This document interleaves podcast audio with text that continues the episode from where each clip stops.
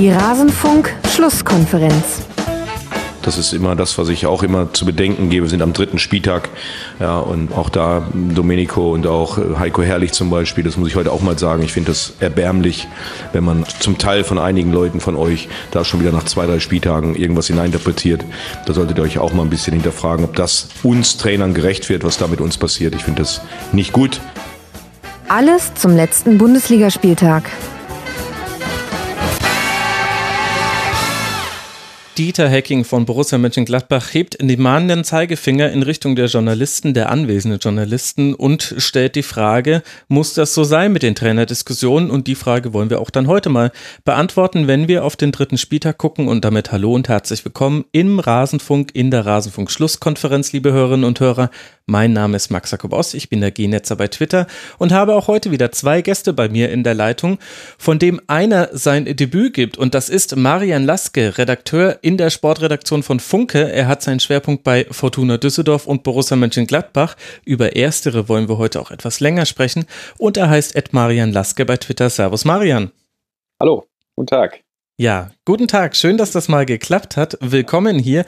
Und wenn ich den zweiten Gast äh, vorstelle, dann werden unsere Hörerinnen und Hörer gleich merken, Gladbach-Kompetenz wäre heute durchaus auch vorhanden, denn ich begrüße ebenfalls bei uns in der Runde Peter Ahrens vom Spiegel, at Peter-Ahrens, allen Hörerinnen und Hörern sicher ein Begriff. Hallo Peter. Schön, dass das mal wieder geklappt hat.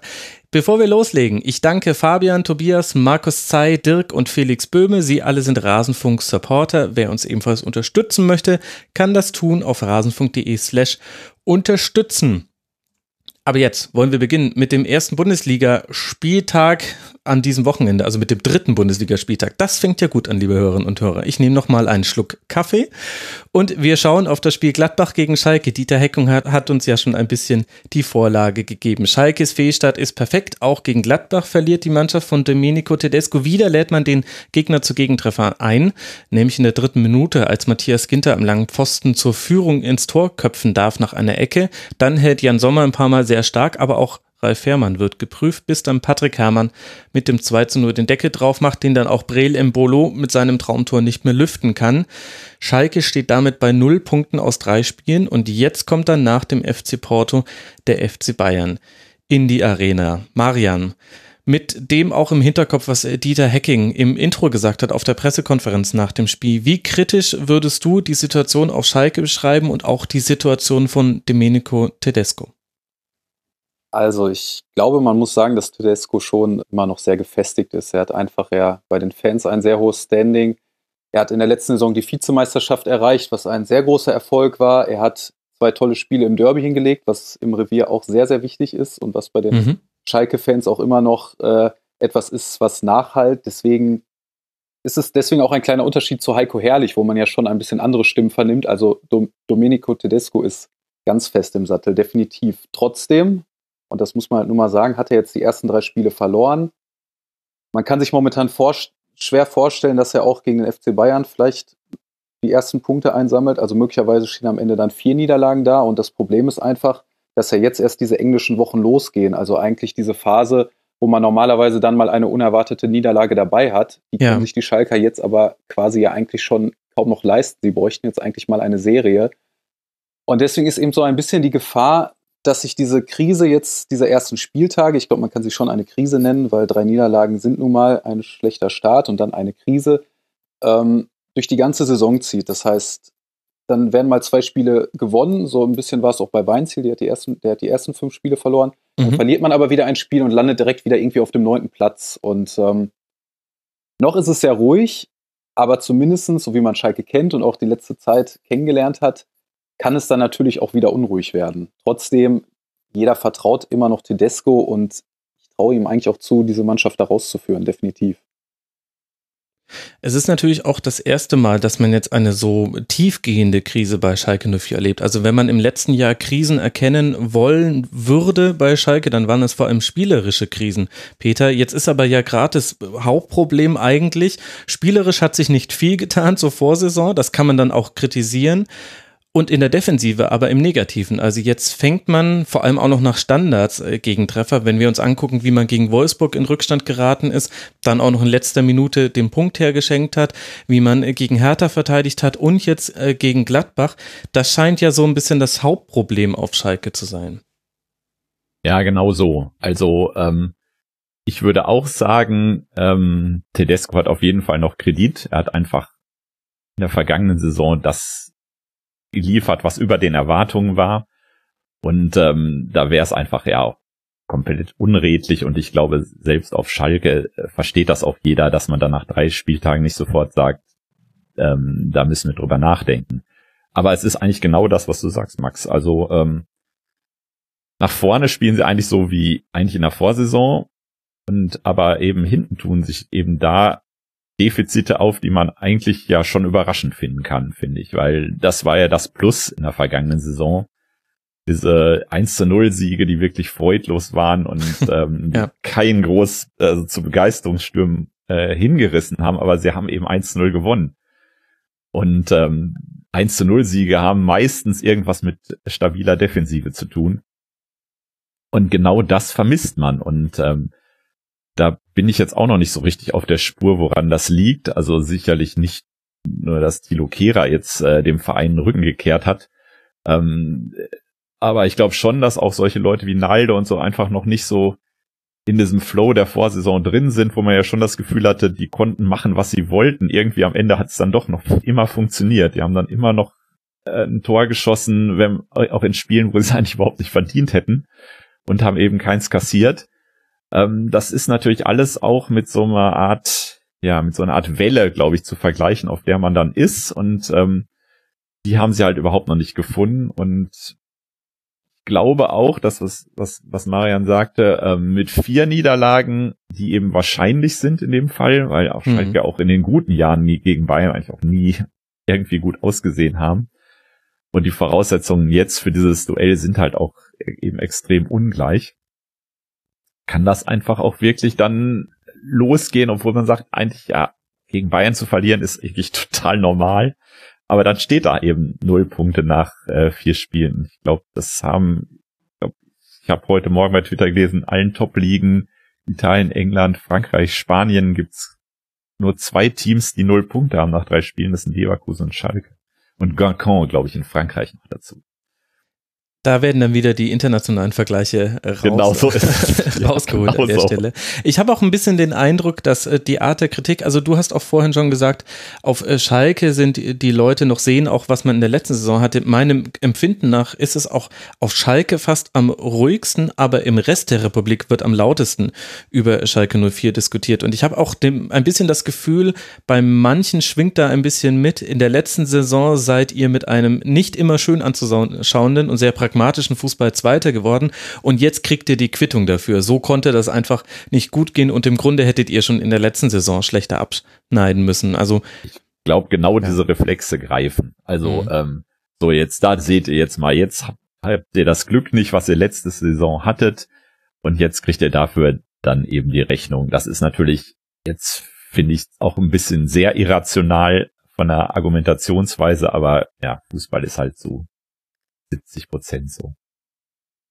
Jetzt können wir mal gespannt sein, was Domenico Tedesco noch weiter verändert. Interessant ja schon, dass man bei Standards umgestellt hat auf Raumdeckung, hat jetzt auch nicht wirklich funktioniert. Ich glaube auch, dass die Verbindung zwischen Außenverteidigern und der Innenverteidigung immer noch ein Thema ist. Und was man auch dazu sagen muss, Sebastian Rudi ist noch nicht die Verstärkung, die man sich erhofft hat. Kann er vielleicht auch noch nicht sein ist ja erst sehr kurz äh, bei Schalke, aber das hat man gesehen, vor allem ja auch Marian, weil Gladbach ein sehr gutes Spiel gemacht hat. Also zu einer Niederlage gehört ja meist auch ein guter Gegner und ich finde, Gladbach ist da ziemlich genau auf die Schwachstellen von Schalke 04 draußen gegangen, hat sie über die Flügel überlaufen, aber auch im Zentrum immer wieder eigentlich nur durch äh, physische Präsenz äh, schon dafür gesorgt, dass Schalke da nichts kreieren konnte und aus jedem Fehler fast wurde eine Gladbacher Torchance.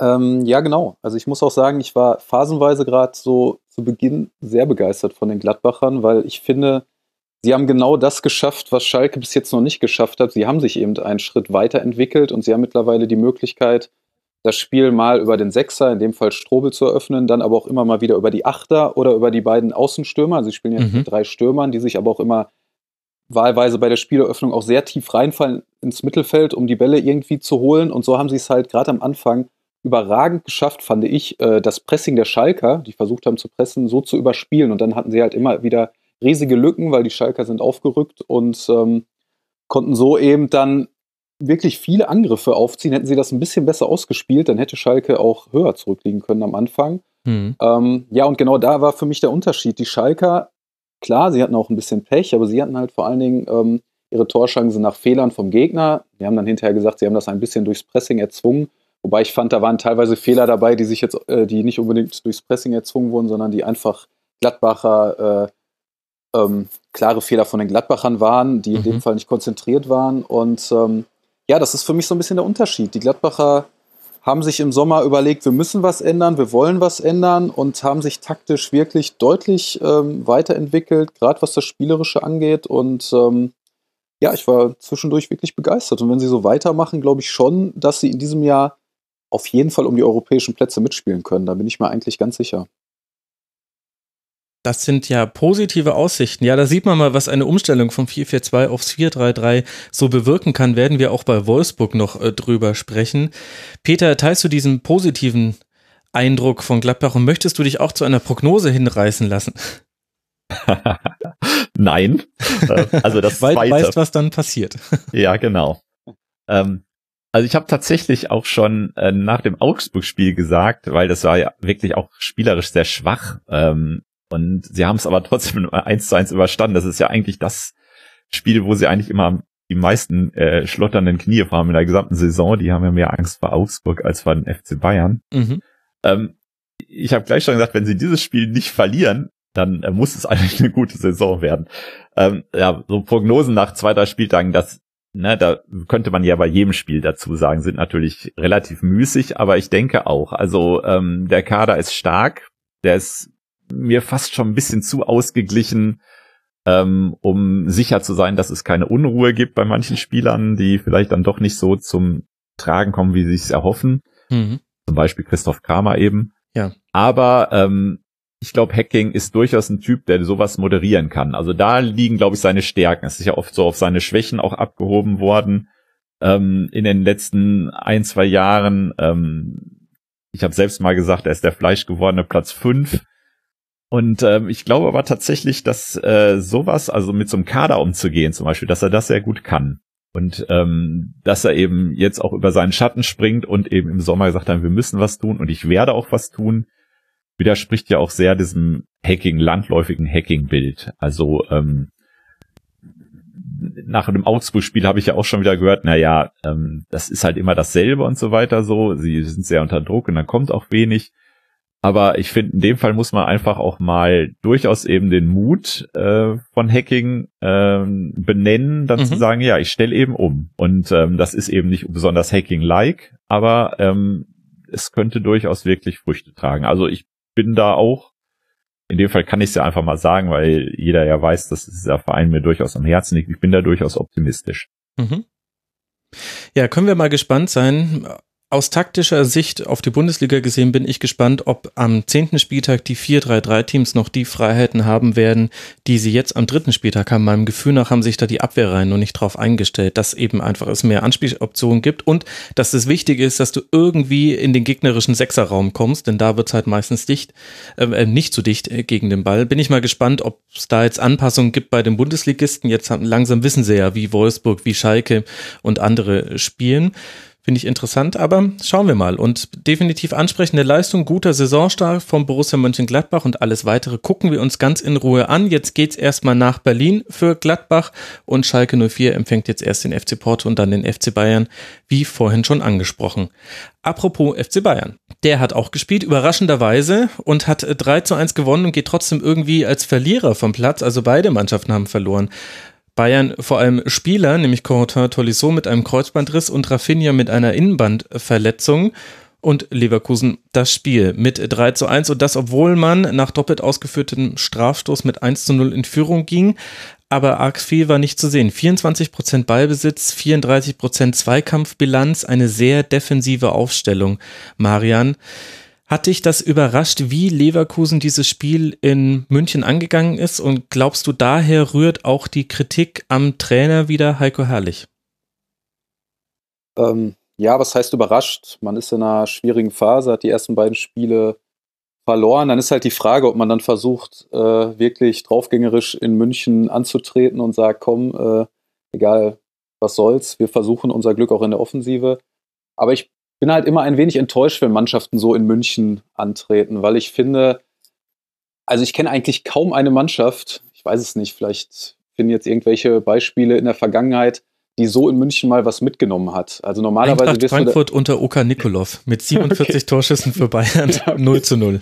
Ja, ja das ist halt, äh, natürlich gibt es dann immer mal äh, die Beispiele und dann klappt das auch mal, aber auf Dauer hast du so eigentlich keine Chance. Also ich würde sagen, du hast so keine Chance in der Bundesliga oben anzugreifen und du hast auch keine Chance gegen München was mitzunehmen, weil äh, die Bayern dich dann einfach erdrücken und so viele individuelle Klasse-Spieler haben dass sie dann irgendwann äh, für die Entscheidung sorgen. Und äh, deswegen bin ich immer sehr enttäuscht, gerade wenn so eine Mannschaft, die so toll besetzt ist wie Leverkusen, so antritt. Äh, Schalke, finde ich, hat zum Beispiel äh, ein Beispiel in der letzten Saison geliefert. Die haben da ganz anders gespielt, als sie normalerweise spielen. Die waren in München und sind äh, aggressiv draufgegangen, haben offensiv gespielt, haben trotzdem, ich glaube, verloren, aber es war auf jeden Fall ein begeisternder Auftritt. Mhm, und, ähm, knappes 1 zu 2, genau. Genau, und ich bin der Meinung, dass, wenn überhaupt, man nur so äh, eine wirkliche Chance gegen die Münchner hat. Und deswegen, ja, bin ich enttäuscht. Ich finde es schade, wenn eine Mannschaft äh, sich versucht so, also sich so ein bisschen unter Wert verkauft, weil ähm, die Vergangenheit hat gezeigt, die Bayern sind natürlich das Maß aller Dinge, aber sie sind schon, äh, also sie haben schon Schwächen, sie sind auch angreifbar und da muss man aber eben anders spielen und das ihnen nicht so leicht machen. Andererseits genauso. hat ja, aber andererseits ist es doch so, aus der Situation von Leverkusen heraus finde ich das das naheliegendere. Also du verlierst den Auftakt gegen Borussia Mönchengladbach, sagen wir mal noch unglücklich, denn es gab eine starke erste Halbzeit mit großen Chancen und dann hat man das aber verloren. Dann verlierst du zu Hause gegen Wolfsburg völlig überraschend, deutlich und wirst da auch, bist da komplett harmlos und dann kommst du ja auch nicht mit dieser Haltung. Also ich fand Körpersprache war schon interessant zu beobachten bei den Leverkusenern jetzt bei diesem Spiel. Das hast du denen ja angemerkt, wie das auf denen lastet und dass man dann eher die sicherere Variante nimmt, dass man sagt, wir sichern ab und hoffen, dass wir irgendwie Konter oder andere Offensivaktionen starten können, finde ich das naheliegendere, als zu sagen, wir gehen da jetzt ganz mutig drauf und Leverkusen ist ja auch eine der Mannschaften, so ein HSV Light ein bisschen ja, wenn es um Münchner Auswärtsspiele geht. Also früher haben die ja da auch immer wieder regelmäßig hohe Niederlagen kassiert. Ich finde das schon nachvollziehbar.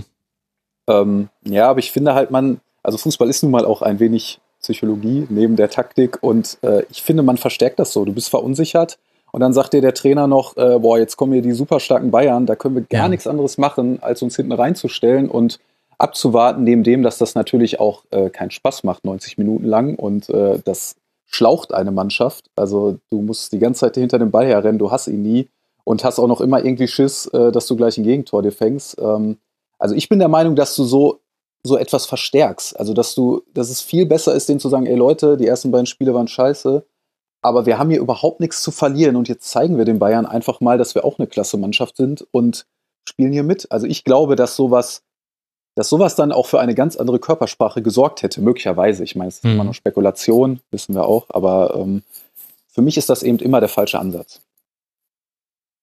Mal man diesen Kader ja eigentlich auch nicht stark reden muss, äh, als Trainer, dass man sich ja vielleicht auch ein bisschen lächerlich macht und sagt, wir fahren jetzt nach München und jetzt zeigen wir es denen.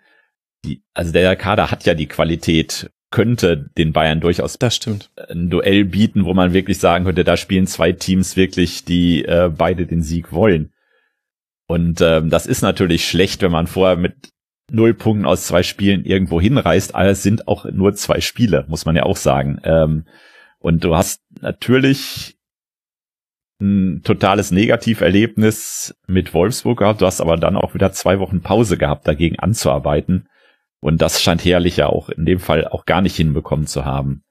Also das mit der Körpersprache, das Wort Körpersprache wollte ich eigentlich nach der ganzen Ösel-Debatte muten für Monate, aber es kommt einem ja doch immer wieder ähm, irgendwie in die Quere.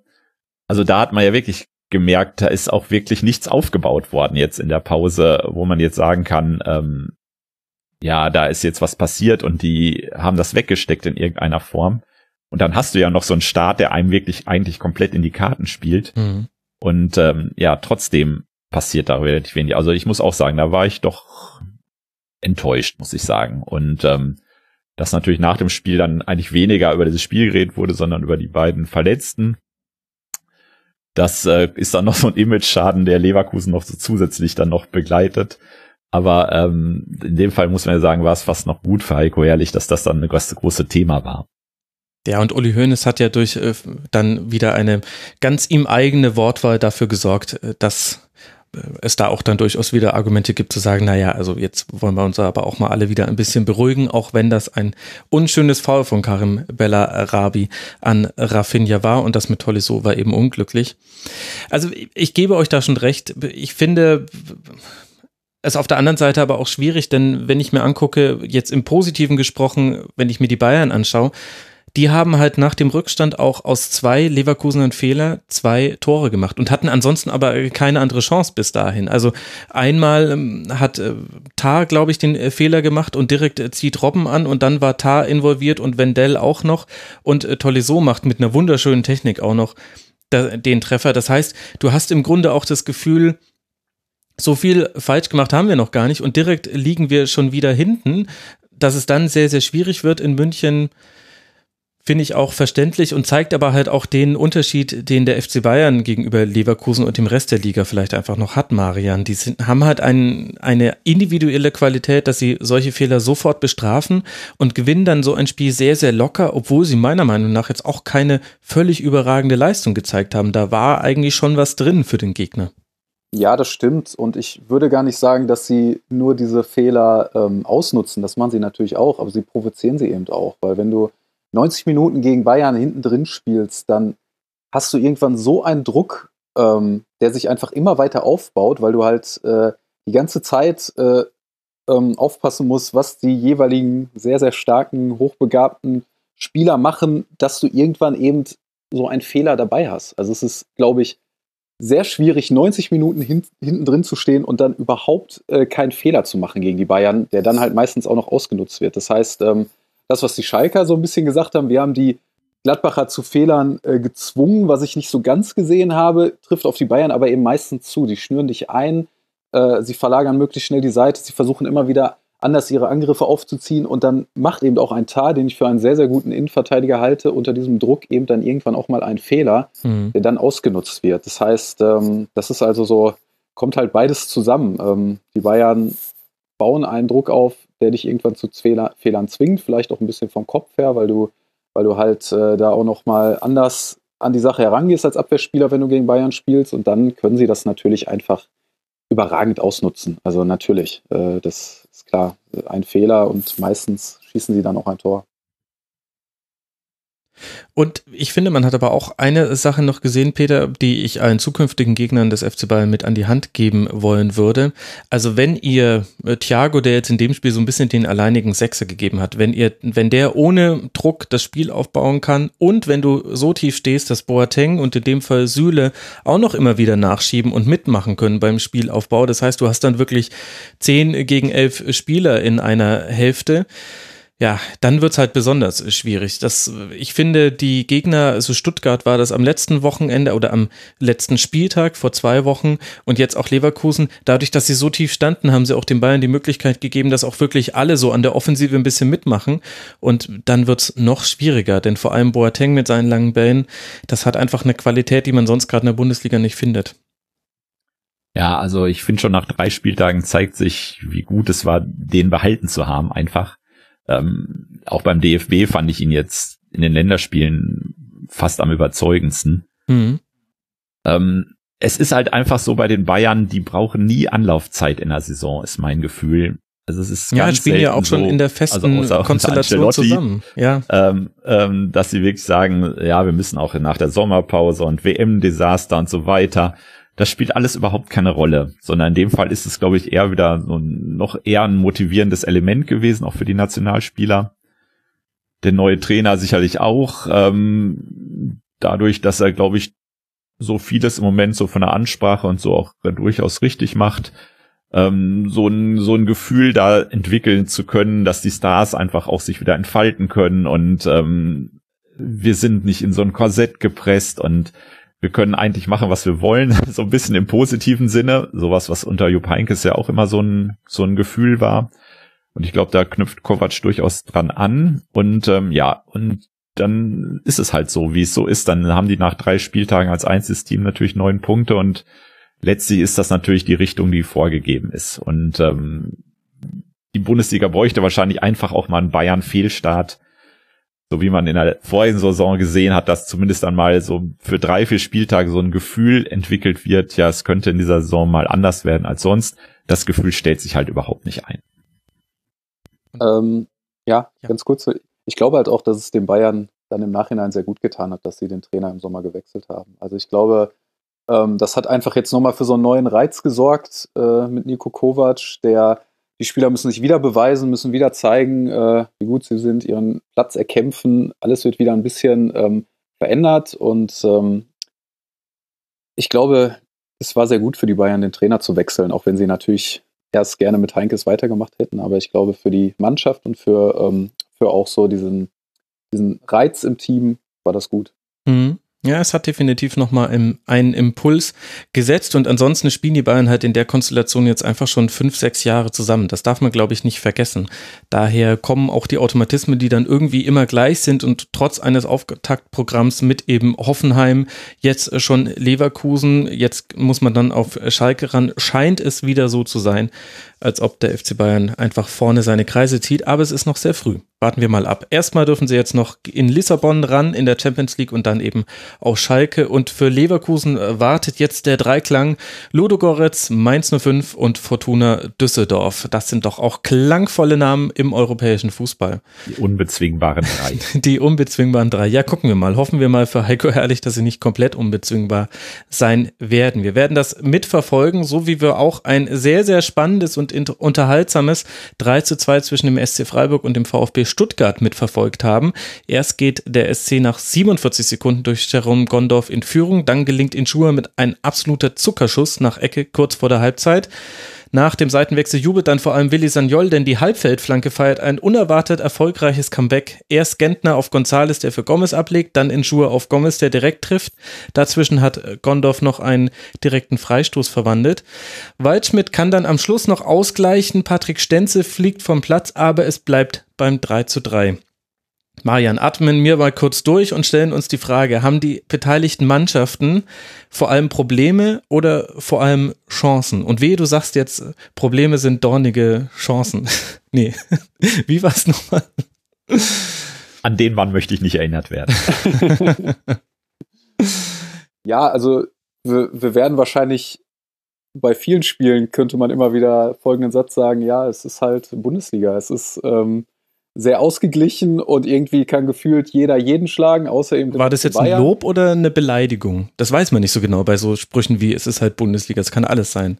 Ähm, ja, es kommt drauf an, wenn die Bayern nicht so vorne wegmarschieren würden, dann würden wir wahrscheinlich sagen, ach toll, es ist so ausgeglichen, aber de facto ist es halt so, die Bayern äh, gewinnen ihre Spiele und in allen anderen Partien sieht es so aus, dass man das Gefühl hat, äh, jeder könnte jetzt gewinnen und das war für mich eben auch so eine so eine typische Bundesliga-Partie, die endet dann mal 1 zu 1, mal wird sie auch spektakulär und endet 3 zu 3, aber die äh, Mannschaften wie Freiburg und Stuttgart ähm, bekämpfen sich, versuchen es mit unterschiedlichen Mitteln und am Ende äh, ja, führen dann vielleicht ein paar mehr defensive Fehler dazu, dass, dass du mehr Gegentore kriegst oder weniger, aber ähm, ähm, es ist eben immer sehr ausgeglichen und sehr umkämpft. Und ich glaube, das können wir wahrscheinlich zu fast jedem Spiel sagen, das wir jetzt noch besprechen werden. Ähm, Mhm. Die Bundesliga hat sich eben äh, so entwickelt, dass sie sehr, sehr eng zusammengerückt ist, meiner Meinung nach. Außer halt, wenn man auf den FC Bayern blickt. Und äh, das war für mich ein sehr typisches Bundesligaspiel, würde ich so sagen. Ja.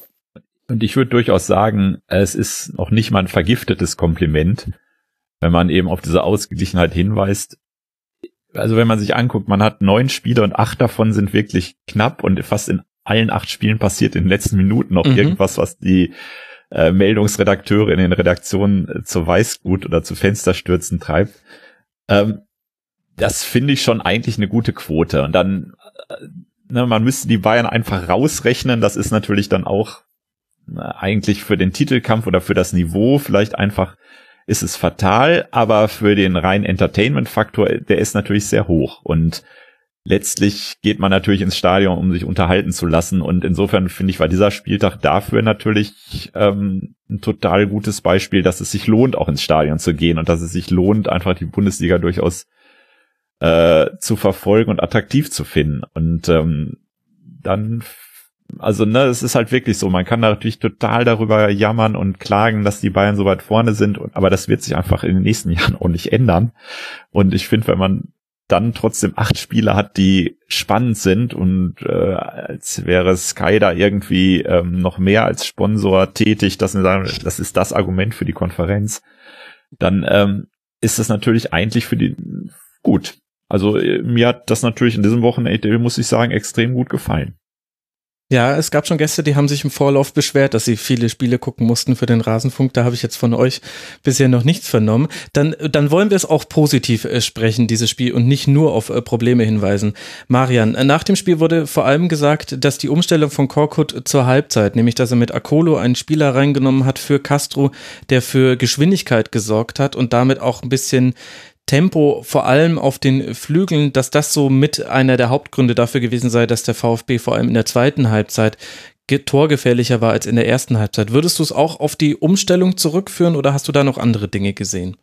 Nee, also ich glaube, die Umstellung hat auf jeden Fall den Stuttgartern in dem Fall geholfen, ähm, ja, zumindest ein bisschen mehr für Gefahr zu sorgen vorne, weil gerade in der ersten Halbzeit habe ich vor allen Dingen äh, Freiburg als die bessere Mannschaft gesehen. Dann kam aber eben Stuttgart zurück und sie haben halt vorne immer noch einen Mario Gomez, der halt in der Lage ist, manchmal noch den Unterschied zu machen, auf jeden Fall seine Chancen zu nutzen, äh, ja. auch wenn er natürlich gerne mal eine große Chance vergibt. Ja, und so ist das aber für mich vielleicht auch so ein Thema der Bundesliga. Ich bin der Meinung, als Mannschaft musst du eben auch Mittel finden, in der Offensive Lösungen, also eben Lösungen zu finden, wie du die Offensive bespielen kannst, wie du eben es schaffen kannst, äh, Chancen zu kreieren. Und Korkut hat ja in der letzten Saison vor allen Dingen erstmal über eine defensive Variante ähm, für Erfolg gesorgt mhm. und dann eben auch immer mal wieder haben sie halt vielleicht, ja, es ist immer die Frage, ob es ein Glück ist, aber sie haben zumindest dann eben auch ihre Chancen genutzt, die sie hatten und haben so dann halt ja auch eine beeindruckende Serie hingelegt.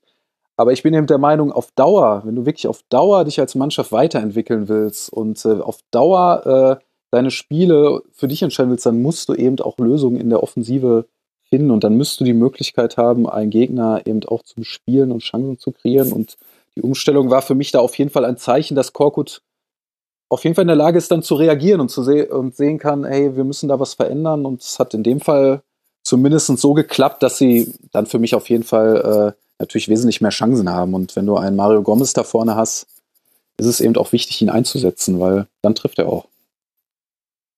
Und auch hinten, er war ja fast überall zu sehen. Mario Gomez hat sich echt voll reingehauen. Spricht auch ein bisschen, Peter, für die Bank und für die Transferpolitik vom VfB Stuttgart. Mit Gonzales hat man, hatte man ja auch einen Neuzugang, der ein gutes Spiel gemacht hat, bis sehr gutes Spiel. Mit Andreas Beck und Dennis Aogo noch zwei der Spieler, die am heftigsten kritisiert wurden, bevor sie auch nur eine Minute gegen den Ball getreten hatten für den VfB Stuttgart in der letzten Saison.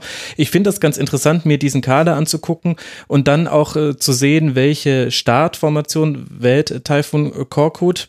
Da hat er mich überrascht mit Castro und Gentner auf den Flügeln. Damit hätte ich nicht gerechnet, also vor allem mit Castro. Aber er hat eben auch reagiert und es gab immer wieder Umstellungen. Dann auf Fünferkette, als man 3-2 führte, dann wieder zurück auf eine Viererkette, als der Ausgleich fiel und man in Überzahl war. Das ist auch eine Flexibilität, die gar nicht so viele Mannschaften haben in der Bundesliga.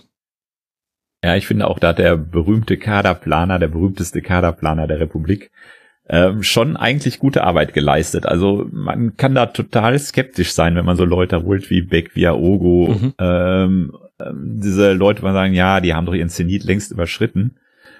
Aber ich finde, der VfB wagt da ein ganz interessantes Experiment, ähm, einen Kader sich zu bauen, der so eine ganz bewusste Mischung ist aus Spielern, die wirklich schon eben viel gesehen haben, die vielleicht auch schon bessere Tage gesehen haben aber hier nochmal eine Chance bekommen und eben auch so eine gewisse, naja, wie Beck und Gomez noch so eine gewisse heimatliche Anbindung auch mitbringen. Ähm, mit eben jüngeren Spielern, mit äh, Spielern auch, die man sich im Ausland zusammengecastet hat. Also ich finde, ähm, der, das, der Kader beim VfB gehört schon zu den interessantesten in der Liga. Das mhm. heißt überhaupt nicht, dass das äh, ein Erfolgsmodell ist, aber es ist zumindest was, wo man das Gefühl hat, dieser Verein, der wagt was und dem, dem ist auch da eine, eine Maßnahme, die vielleicht ein bisschen unpopulär ist äh, bei der Transferpolitik, relativ egal. Und ähm, das ist durchaus ein Modell, was für mich sympathisch ist und wo ich sage, den gönne ich eigentlich durchaus das ein oder andere Erfolgserlebnis. Dazu mit Korkut halt auch noch ein Trainer, der ja auch mit mega Skepsis damals empfangen wurde und äh, dann auch echt einfach gute Arbeit gemacht hat und äh, wo man vielleicht auch gesehen hat, dass er viel mehr kann, als er ähm, so sein, in seinen Referenzen mit Leverkusen und so weiter ähm, vorzuweisen hatte. Also äh, VfB-Spiele, die betrachte ich mit äh, durchaus wohlwollendem Interesse derzeit. Das wird man da gerne hören. Und äh, ich finde, der Kader des VfB ist perfekt zusammengefasst in der Doppelsechs gegen den SC Freiburg. Dennis Aogo und Santiago Ascasiba, das ist eine Kombination. Hätte ich vorher nicht gedacht, wie gut das zusammengeht. Hat aber das Zentrum sehr dicht gemacht, was so ein bisschen den Blick auch auf den SC Freiburg lenkt, Marian. Da ist mir vor allem aufgefallen, dass man das Problem aus der letzten Saison, nämlich, dass man keine gute Spieleröffnung hat, wenn man zugestellt ist. Also man muss gar nicht angelaufen werden. Es reicht, wenn alle Passoptionen zugestellt sind. Die hat, das hat der SC Freiburg immer noch nicht gelöst bekommen. Ist ja auch so ein bisschen so die Königsaufgabe in der Fußballtaktik. Aber im Vergleich zur letzten Saison spart man sich die langen Bälle. Also in der letzten Saison gab es ja wahnsinnig viele lange Bälle dann. Vorne Zielspieler immer Petersen eigentlich.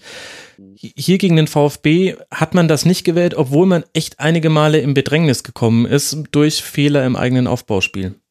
Ja, das stimmt. Also ich glaube, man kann ja eigentlich prinzipiell nur Respekt haben vor dem Weg, den die Freiburger immer wieder gehen. Sie haben äh, wenig Möglichkeiten, machen aber das Beste raus und werden auch in dieser Saison wieder gegen den Abstieg kämpfen, aber ähm, versuchen halt immer es auf ihre Art zu schaffen, äh, ihre Punkte zu sammeln. Und ja, auf Dauer muss man eben sehen, äh, wenn du eine Mannschaft bist, die unten drin ist, die vielleicht ähm, nicht so viele Spieler hat, ähm, um immer den spielerischen Weg zu zu finden, ob du dann vielleicht manchmal auch wieder auf die langen Bälle und dann eben auf den zweiten Ball gehen musst. Das ist ja, ist zwar eine Option, die oft verpönt ist, die aber eben äh, manche Mannschaften, ähm, gerade die, die vielleicht ähm, nicht so einen starken Kader haben wie die Top-Teams, äh, manchmal ja auch helfen kann. Also wenn du mhm. sehr präsent bist, wenn du dann den langen Ball spielst und dann eben versuchst, immer die zweiten Bälle zu gewinnen, ist das ja schon ein probates Mittel. Trotzdem find, fand ich den Ansatz erstmal gut, es erstmal gerade am Anfang natürlich auch anders zu versuchen, versuchen, äh, spielerische Lösungen zu finden.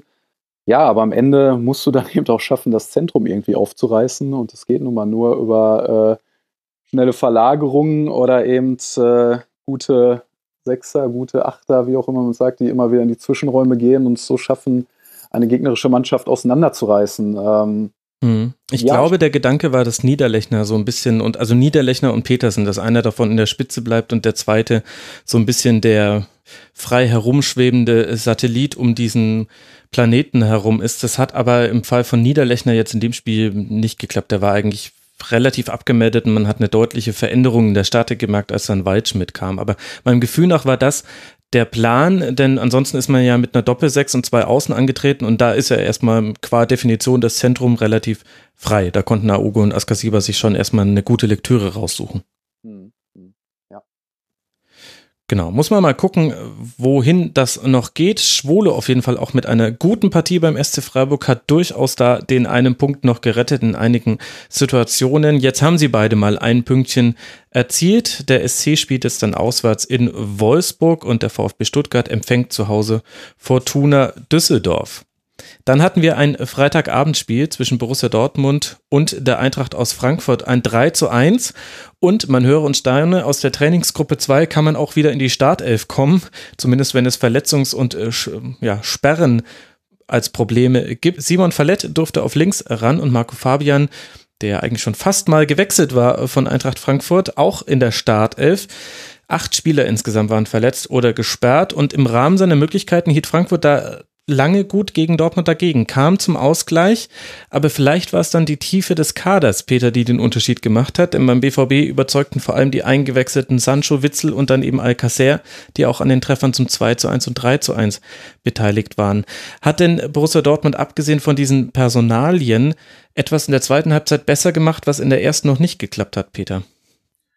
ich glaube, dass es tatsächlich stark diesmal an den individuellen Leuten lag, die die Favre dann gebracht hat. Mhm. Also man sagt dann immer, der Trainer hat so ein glückliches Händchen. Man kann es natürlich auch mal umdrehen und sagen, dann hat er einfach auch vorher vielleicht nicht korrekt aufgestellt. Ähm, das ist halt immer die Frage, ähm, äh, wie man, wie man so, ne, so personelle Wechsel dann sehen kann. Aber in dem Fall waren sie wirklich ausschlaggebend. Also äh, Witzel hat halt einfach deutlich gefehlt vorher mit seiner äh, Art, eine Struktur reinzubringen, ähm, das Spiel zu ordnen, auch einfach ein bisschen ähm, mehr Ballverteilung zu bringen. Das hat vorher alles nicht besonders gut geklappt. Also man muss wirklich sagen, bis zu diesen Wechseln, so um die 68, 70 Minute, war das auch echt einfach ein total langweiliges Spiel, muss man sagen. Ich fand es von Dortmunder Sicht auch wirklich schlecht und ähm, die hätten sich, glaube ich, nicht beschweren können, wenn es dann bei diesem Unentschieden geblieben wäre, wenn sie personell so weitergespielt hätten. Aber dann eben Sancho zu bringen, der dann natürlich auch fast sofort danach da ähm, so ein wirklich wunderschöne Aktion hatte beim äh, 2-1. Mhm. Und ähm, ja, und dann hat man eben dann auch noch jemanden vom FC Barcelona, den man dann auch noch bringen kann, der ja auch nicht so ganz schlecht sein kann. Äh, also das ist natürlich dann auch ähm, das, was, ne, also diesen Unterschied ausmachen, ist einfach auch so ein ganz furchtbarer Ausdruck, aber man kommt an dem Fall wirklich einfach nicht drum rum. Weil das waren wirklich dann auch drei Leute, die dieses Spiel nochmal auf ein neues Niveau gehoben haben. Spricht eben für den Kader natürlich. Und äh, da, also gegen solche individuellen Aktionen ist man dann auch als Gast dann auch ein bisschen äh, hilflos und äh, da ist den Frankfurtern auch wirklich überhaupt kein Vorwurf zu machen. Marian, gehst du bei der Bewertung so mit? Ja, auf jeden Fall. Also ich finde, die, die Dortmunder sind noch so ein kleines Rätsel der Saison. Man hat das Gefühl, es läuft eigentlich vieles richtig, aber dann schaut man sich die Spiele an und dann sieht man, oh, gegen Fürth hätten sie auch rausfliegen können. Gegen Leipzig, das Spiel hätte auch andersrum ausgehen können mhm. oder zumindest hätten sie da mehr Gegentore kriegen können. Gegen Hannover war jetzt auch nicht so wahnsinnig, wahnsinnig toll. Und ja, jetzt gegen Frankfurt hatten sie eben auch lange Probleme, ähm, überhaupt ja, Chancen zu kreieren und überhaupt irgendwie mitreißend zu spielen. Äh, das hat sich dann eben durch die Einwechslung geändert und ähm, ja, Sancho ist ein herausragender Spieler, auch so ein schlimmer Begriff, ein Unterschiedsspieler, aber der kann halt wirklich einen Unterschied machen ähm, durch seine unbekümmerte Art. Ähm, Witzel zeigt schon jetzt, dass er ein sehr, sehr guter Transfer ist und ähm, ja, Alcacer muss man mal abwarten, aber der Einstand war auf jeden Fall sehr gut. Ähm, was mir halt bei Dortmund ähm, sehr gut gefällt, sind momentan die beiden Innenverteidiger, auch wenn mhm. ähm, Diallo vielleicht jetzt nicht den besten Tag gegen Frankfurt hatte, gegen Hannover fand ich ihn aber sehr stark, aber da hat Dortmund sich in meinen Augen sehr entscheidend weiterentwickelt, weil sie hatten in den ähm, vergangenen Jahren eben oft ein Tempoproblem auf dieser Position und auch ein Spieleröffnungsproblem, so würde ich es mal nennen. Und ähm, jetzt haben sie da mal wieder zwei Spieler, die wirklich äh, das Spiel eröffnen können, die aber auch sehr schnell sind, die zweikampfstark sind und ähm, ja, wer weiß, ob das nicht am Ende beim BVB äh, so die größte Rolle spielen wird, dass sie dann doch deutlich gefestigter und erfolgreicher sein werden diese Saison. Da muss man natürlich mal abwarten, aber ähm, das gefällt mir auf jeden Fall wieder sehr gut, weil auf dieser Position hatten sie massive Probleme und deswegen waren sie eben auch oft äh, dann so offen und konteranfällig. Und ja, Akanji hat ein sehr gutes Spiel gegen Frankfurt gemacht und ähm, also ich glaube, aus den beiden könnte da noch wirklich ein sehr, sehr gutes Duo werden. Absolut. Also Akanji bei 99 Pässen eine 98-prozentige ja. Passquote in die gegnerische Hälfte. Das wäre genau. immerhin ein Drittel seiner Presse, immer noch bei 94 Prozent. Also ja, er wurde jetzt auch nicht aggressiv angelaufen, aber du, es reicht jetzt nicht mehr bei Dortmund einen Innenverteidiger anzulaufen und den anderen den Spielaufbau machen zu lassen. Das war dann häufig Sokrates früher und dann gibt es Ungenauigkeiten, weil Diallo hatte bei 115 Pässen eine Passquote von 91 Prozent. Und das waren jetzt logischerweise nicht nicht immer die spielentscheidenden Pässe, aber es bringt schon mal eine ganze Menge an Sicherheit für Dortmund. Und dann hat man eben auch auf der anderen Seite gesehen, fand ich, Peter, dass äh, Eintracht Frankfurt im Defensiven gut dagegen gehalten hat. Man hatte auch einen Plan, also man hat Dortmund nicht tief in der eigenen Hälfte empfangen, sondern ist schon in deren Hälfte auf den BVB draufgegangen. Das gab dann auch viele Fehlpässe dann von anderen Spielern. Da stimmen die Automatismen beim BVB noch nicht so ganz. Aber das große Problem von Eintracht Frankfurt ist meiner Meinung nach, was tut man, wenn man durch so ein Nudeltor, wie Adi Hütter gesagt hat, von Diallo in Rückstand gerät? Ich finde, die offensive Kompetenz, also im Kreieren von Chancen, geht einfach noch bei den derzeitigen Startformationen unter. Also Toro und Fernandez, schöne Doppelsechs im Defensiven, aber von der Spieleröffnung her siehst du gar nichts von denen und dann wird es halt auch sehr, sehr schwierig. Dann kommst du in diesem Spiel nochmal zurück, aber fängst dann den nächsten Gegentreffer und insgesamt hat Frankfurt fünfmal aufs Tor geschossen, zweimal davon auch tatsächlich aufs Tor. Das ist halt dann offensiv zu wenig. Letztlich war das natürlich auch schon durchaus das Problem der Kovac-Mannschaft. Du hattest mhm. natürlich einen Kevin Prince Boateng, der dann natürlich auch nach vorne auch immer noch Akzente setzen konnte. Aber ähm, es war jetzt auch wirklich kein Offensivfeuerwerk, was auch unter Kovac, Kovac abgebrannt wurde. Ähm, die haben natürlich schon aus einer stabilen Defensive agiert und sind das eigentlich auch gewohnt. Ähm, haben aber, finde ich, jetzt nach vorne, wenn dann auch Rebic nicht dabei ist, ähm, natürlich wirklich ein Problem, weil sie dann eigentlich nur Alea haben, der, den ich wirklich für einen total guten Stürmer halte, mhm. ähm, der wirklich aus, aus nichts auch was machen kann. Aber er ist da wirklich alleine und dann hat man genau das Problem, dass man eigentlich nicht in Rückstand geraten darf, ähm, sondern dann eben ein langes 0-0 halten, den Gegner nervös machen, der dann versucht, gerade zu Hause dann noch einen Druck zu erhöhen und dann Konter zu setzen. Das funktioniert, glaube ich, durchaus nach wie vor als Prinzip. Aber ähm, ja, dann darf eben das nicht passieren, was eben Dortmund auch passiert ist. Dann haben sie zwar den Ausgleich hinbekommen, aber das lag auch ein bisschen, fand ich, an der Dortmunder Trägheit oder auch, dass die einfach ihren, ihr Spiel mehr oder weniger aus der Hand gegeben haben. Ja. Ähm, aber äh, nicht an der Frankfurter Offensivqualität. Die fehlt nachdrücklich und ähm, da muss man eben auch gucken, ob das wirklich dann reicht, wenn Rebic gesund ist. Ähm, ob das dann schon ausreicht ist, da habe ich so meine Zweifel durchaus. Mhm. Also man hat immer einen deutlichen Unterschied gemerkt, sobald Gacinovic zum Beispiel den Ball hatte, weil dann war auf einmal auch ein Steckpass möglich, den vorher keiner von denen gespielt hat. Und mit Blick auf die letzte Saison hat man gesehen, das war auch schon mal besser. Also es gab gerade in der Rückrunde auch Phasen, in denen Eintracht Frankfurt auch mit Ballbesitz ganz gut umgehen konnte und eigentlich sich ganz gut mit Kurzpässen hinten raus kombiniert hat. Für mich ist da eine Personale tatsächlich auch zumindest diskutabel, Marian. Ich frage mich, warum auf der einen Seite alle über Mario Götze diskutieren. Kann man natürlich erklären, warum das besonders interessant ist. Dann würde ich aber gerne auf der anderen Seite auch mal fragen, wo ist eigentlich Makoto Hasebe? Weil dessen Passsicherheit und dessen ruhige Spieleröffnung und, und Ruhe sowohl in Defensiv-Zweikämpfen als auch mit Ball am Fuß, die fehlt mir bei Eintracht Frankfurt gerade und das können, kann eigentlich kein anderer Spieler gerade erfüllen. Verstehe ich nicht so ganz. Ja, das stimmt. jetzt äh, weiß ich natürlich auch nicht genau, bin jetzt nicht äh, Herr Hütter, warum er ihn nicht aufstellt, aber ähm, es stimmt, Hasebe ist ein, ein großartiger Spieler, der auch teilweise grandiose Spiele immer in dieser Mitte der Dreierkette gemacht hat, wer, weil er überragend Bälle abläuft, weil er dann aber auch in der Lage ist, ähm, das Spiel aufzubauen, eben auch Risikopässe in die Schnittstellen zu spielen, die ja äh, oft gar nicht so wahrgenommen werden, die aber nun mal mit das Schwierigste sind im Fußball, gerade wenn der Gegner Druck macht ähm, und auch gleichzeitig total wichtig sind, um überhaupt irgendwie einen Gegner aufzureißen. Ähm, ja, also ich weiß nicht genau, warum äh, Adi Hütter jetzt gerade nicht auf äh, Hase besetzt. Ähm, er wäre auf jeden Fall ein Spieler, der die Frankfurter sicherlich spiel, also der den Frankfurtern spielerisch auf jeden Fall helfen würde und auch eine gewisse Ruhe ins Spiel bringen würde. Ähm, ja, also keine Ahnung. Ich bin gespannt, ob er, ob er doch wieder auf ihn zurückgreifen wird. Naja, er, er hat sicherlich Gründe. Ich meine, ich will jetzt auch nicht der Typ sein, der hier in seinem Büro steht und sagt, hier, du musst einfach nur den aufstellen, dann wird alles besser. So einfach ist es natürlich nicht. Aber das waren eben so Elemente, die mir gefehlt haben, weil ansonsten hat eigentlich relativ viel bei Eintracht Frankfurt funktioniert. Also man hat die Doppelsechs äh, von Dortmund zugestellt und das hat schon gereicht. Die mussten dann immer über die Flügel öffnen.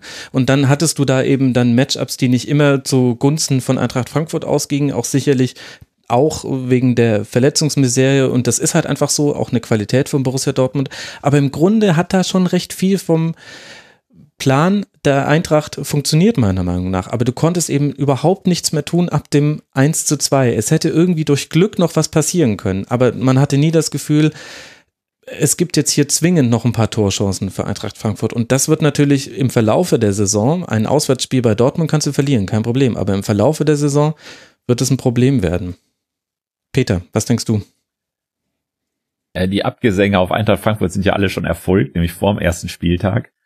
ich habe die ehrlich gesagt nicht geteilt, ähm, weil ich finde, das ist ähm, eine Mannschaft, die gerade mit so Typen wie Gacinovic zum Beispiel, die wirklich gegenhalten kann. Und ähm, ich denke, die auch in der Rückrunde noch nicht so an Substanz verloren hat, wo andere dann wirklich anfangen zu schwächeln, die jetzt vielleicht einfach noch eine bessere Phase haben, zum Beispiel die Neulinge. Also ich glaube, dass Eintracht Frankfurt keine, äh, also wirklich keine Mannschaft sein wird, die irgendwie äh, in Erinnerung bleiben wird am Ende dieser Saison, dass sie wirklich groß begeistert hat. Aber ich glaube, dass sie ihre Qualitäten mhm. in der Defensive, wenn sich eben auch personell wieder mehr stabilisiert hat, dass die durchaus äh, ins Mittelfeld drücken. Also ich glaube nicht, dass sie die Probleme bekommen, die ihnen nachgesagt werden. Auch ja unter anderem vom Moderator dieses äh, Podcasts, wobei ich ja keine Mannschaft schlechter reden möchte, als sie ist. Also das war ja schon, da war viel Material da, aber man hatte dann dem BVB nichts entgegenzusetzen. Das ist vielleicht jetzt bei diesem Spiel auch verschmerzbar. Das weitere Programm ist jetzt dann ein Auftakt in der Europa League vor null Zuschauern in Marseille und dann äh, zu Hause gegen Rasenballsport Leipzig. Da wird es dann eher darauf ankommen, dass man die Heimspiele erfolgreich gestaltet. Der BVB reist jetzt dann nach Brügge und darf dann bei der TSG aus Hoffenheim ran. Also durchaus ein anspruchsvolles Programm für beide Mannschaften. Und damit kommen wir auch zu dem Team, über das wir jetzt ein bisschen länger sprechen wollen, mit unserem Fortuna Düsseldorf-Experten Marian. Wir reden über ein 2 zu 1 gegen die TSG aus Hoffenheim. Was für eine Schlussphase. Erst schießt Grilic an die Latte, Luc Bacchio vergibt die Chance aus 2 zu 0, indem er auch die Latte trifft. Dann trifft Reis Nelson zum Ausgleich, bevor wiederum Luc Bacchio vom Strafstoßpunkt aus kalt bleibt und den ersten Dreier für Fortuna Düsseldorf in dieser Saison besiegelt. Vorne vergab Hoffenheim viele Chancen, während man defensiv ganz schön viel zuließ, bevor wir gleich länger über Düsseldorf sprechen, Marian. Deswegen die Frage an dich. Kannst du mir erklären, warum sich die TSG bisher so schwer tut? Da scheint irgendwas noch nicht in der richtigen Balance zu sein. Ja, das stimmt. Also ich habe jetzt natürlich auch noch keine endgültige Erklärung dafür, aber ähm, sie schaffen es auf jeden Fall, sich Chancen zu kreieren. Jetzt muss man natürlich sagen, gegen Fortuna Düsseldorf muss das als eine Mannschaft wie, TSG, wie die Hoffenheimer eigentlich auch möglich sein. Äh, gleichzeitig sind sie aber defensiv eben noch ähm, auf jeden Fall noch sehr anfällig und ähm, müssen da auf jeden Fall äh, eine Lösung finden, wie sie das beheben. Da bin ich sehr, sehr gespannt, weil ähm, Julian Nagelsmann eigentlich, finde ich auch so, wenn man sich die vergangenen Spielzeiten anguckt, immer mal so Phasen dabei hat, wo es nicht ganz so gut läuft, dann aber meistens die richtigen Schlüsse zieht und die richtigen Lösungen findet und am Ende wird es dann doch eine ganz gute Saison und ähm, ich traue ihm das jetzt eigentlich auch zu, zumal sie jetzt aber natürlich auch erstmal mit der Dreifachbelastung umgehen müssen. Ähm, mhm. Ja, ich bin gespannt. Vielleicht, Peter, ein personelles Problem auch, ohne jetzt sagen zu wollen, Nordfight und Posch hätten da ein ganz fürchterliches Spiel gemacht, das meine ich nicht, aber mit Akpobumwa, mit Adams, mit Hübner, Bicakcik, Geiger, Rupp, Amiri, Demir bei fehlen auch schon viele Spieler, von denen ich mir vorstellen könnte, die haben in der Statik und im Plan von Julian Nagelsmann durchaus eine Rolle gespielt für Hoffenheim. Die Hälfte meines Kicker-Manager-Teams ist davon betroffen. Okay, das dann alleine schon, spreche ich jetzt äh, hier auch mit dem Kicker-Manager äh, Peter Ahrens, da wirst du mir da ja voll zustimmen. Äh, ja, natürlich. Also das ist also eine verletzten Reihe, die also kein Team, glaube ich, so richtig kompensieren kann. Also gerade so in einer, in einer Defensive, was sowohl die Sechser als auch die äh, Innenverteidiger geht dann Adams, der wirklich äh, ja auch äh, wirklich gesetzt war. Mhm. Von Anfang der zum Beispiel gegen die Bayern, finde ich, ein sehr ordentliches Spiel gemacht hat. Das sind natürlich wirklich Verluste, ähm, ja, da kann man dann auch noch so ein hochbegabter Trainer sein wie Nagelsmann, da kommst du erstmal nicht mit klar. Also ich denke, das ist wirklich äh, was, da müssen die Hoffenheimer noch ein paar Wochen wirklich durch ein Tal. Und ähm, kann natürlich so eine negative Dynamik verstärken. Andererseits ist Hoffenheim dann auch nicht so ein Binnenklima, dass man dann sagt, ja, der Nagelsmann, der ist ja sowieso schon im Kopf halb in Leipzig, ähm, dann, dass da die Rufe stärker werden und so weiter. Also da, das wäre anderswo wahrscheinlich der Fall, aber eben nicht in Sinsheim ich glaube, dass Nagelsmann da wirklich auch extrem gut weit und ruhig weiterarbeiten kann. Oder er das, hat Glück, dass mit Schalke und Leverkusen wir gerade andere Themen haben, an denen wir uns abarbeiten können. Ja, das glaube ich eher nicht, weil ähm, andere Clubs sind immer dabei, auch zu schwächeln. Das hat, glaube ich, noch nie irgendwie dann auch ähm, dazu geführt, dass man den eigenen Club nicht kritisch betrachtet hat. Ich glaube, das ist schon so eine ähm, Hoffenheimer Spezialität, die auch mit der ganzen Struktur des Vereins auch durchaus zusammenhängt und natürlich auch mit Verdiensten, die Nagelsmann hat, dass man einfach, glaube ich, da auch gar nicht rüttelt in irgendeiner Form. Ähm, man weiß, dass es seine letzte Saison ist, man weiß, wo er Hoffenheim hingeführt hat. Ich glaube, Nagelsmann muss sich da überhaupt keine Sorgen machen. Also eher um das sportliche Ziel, dass er das zu erreichen hat, aber um seine Person und seinen Status gar nicht.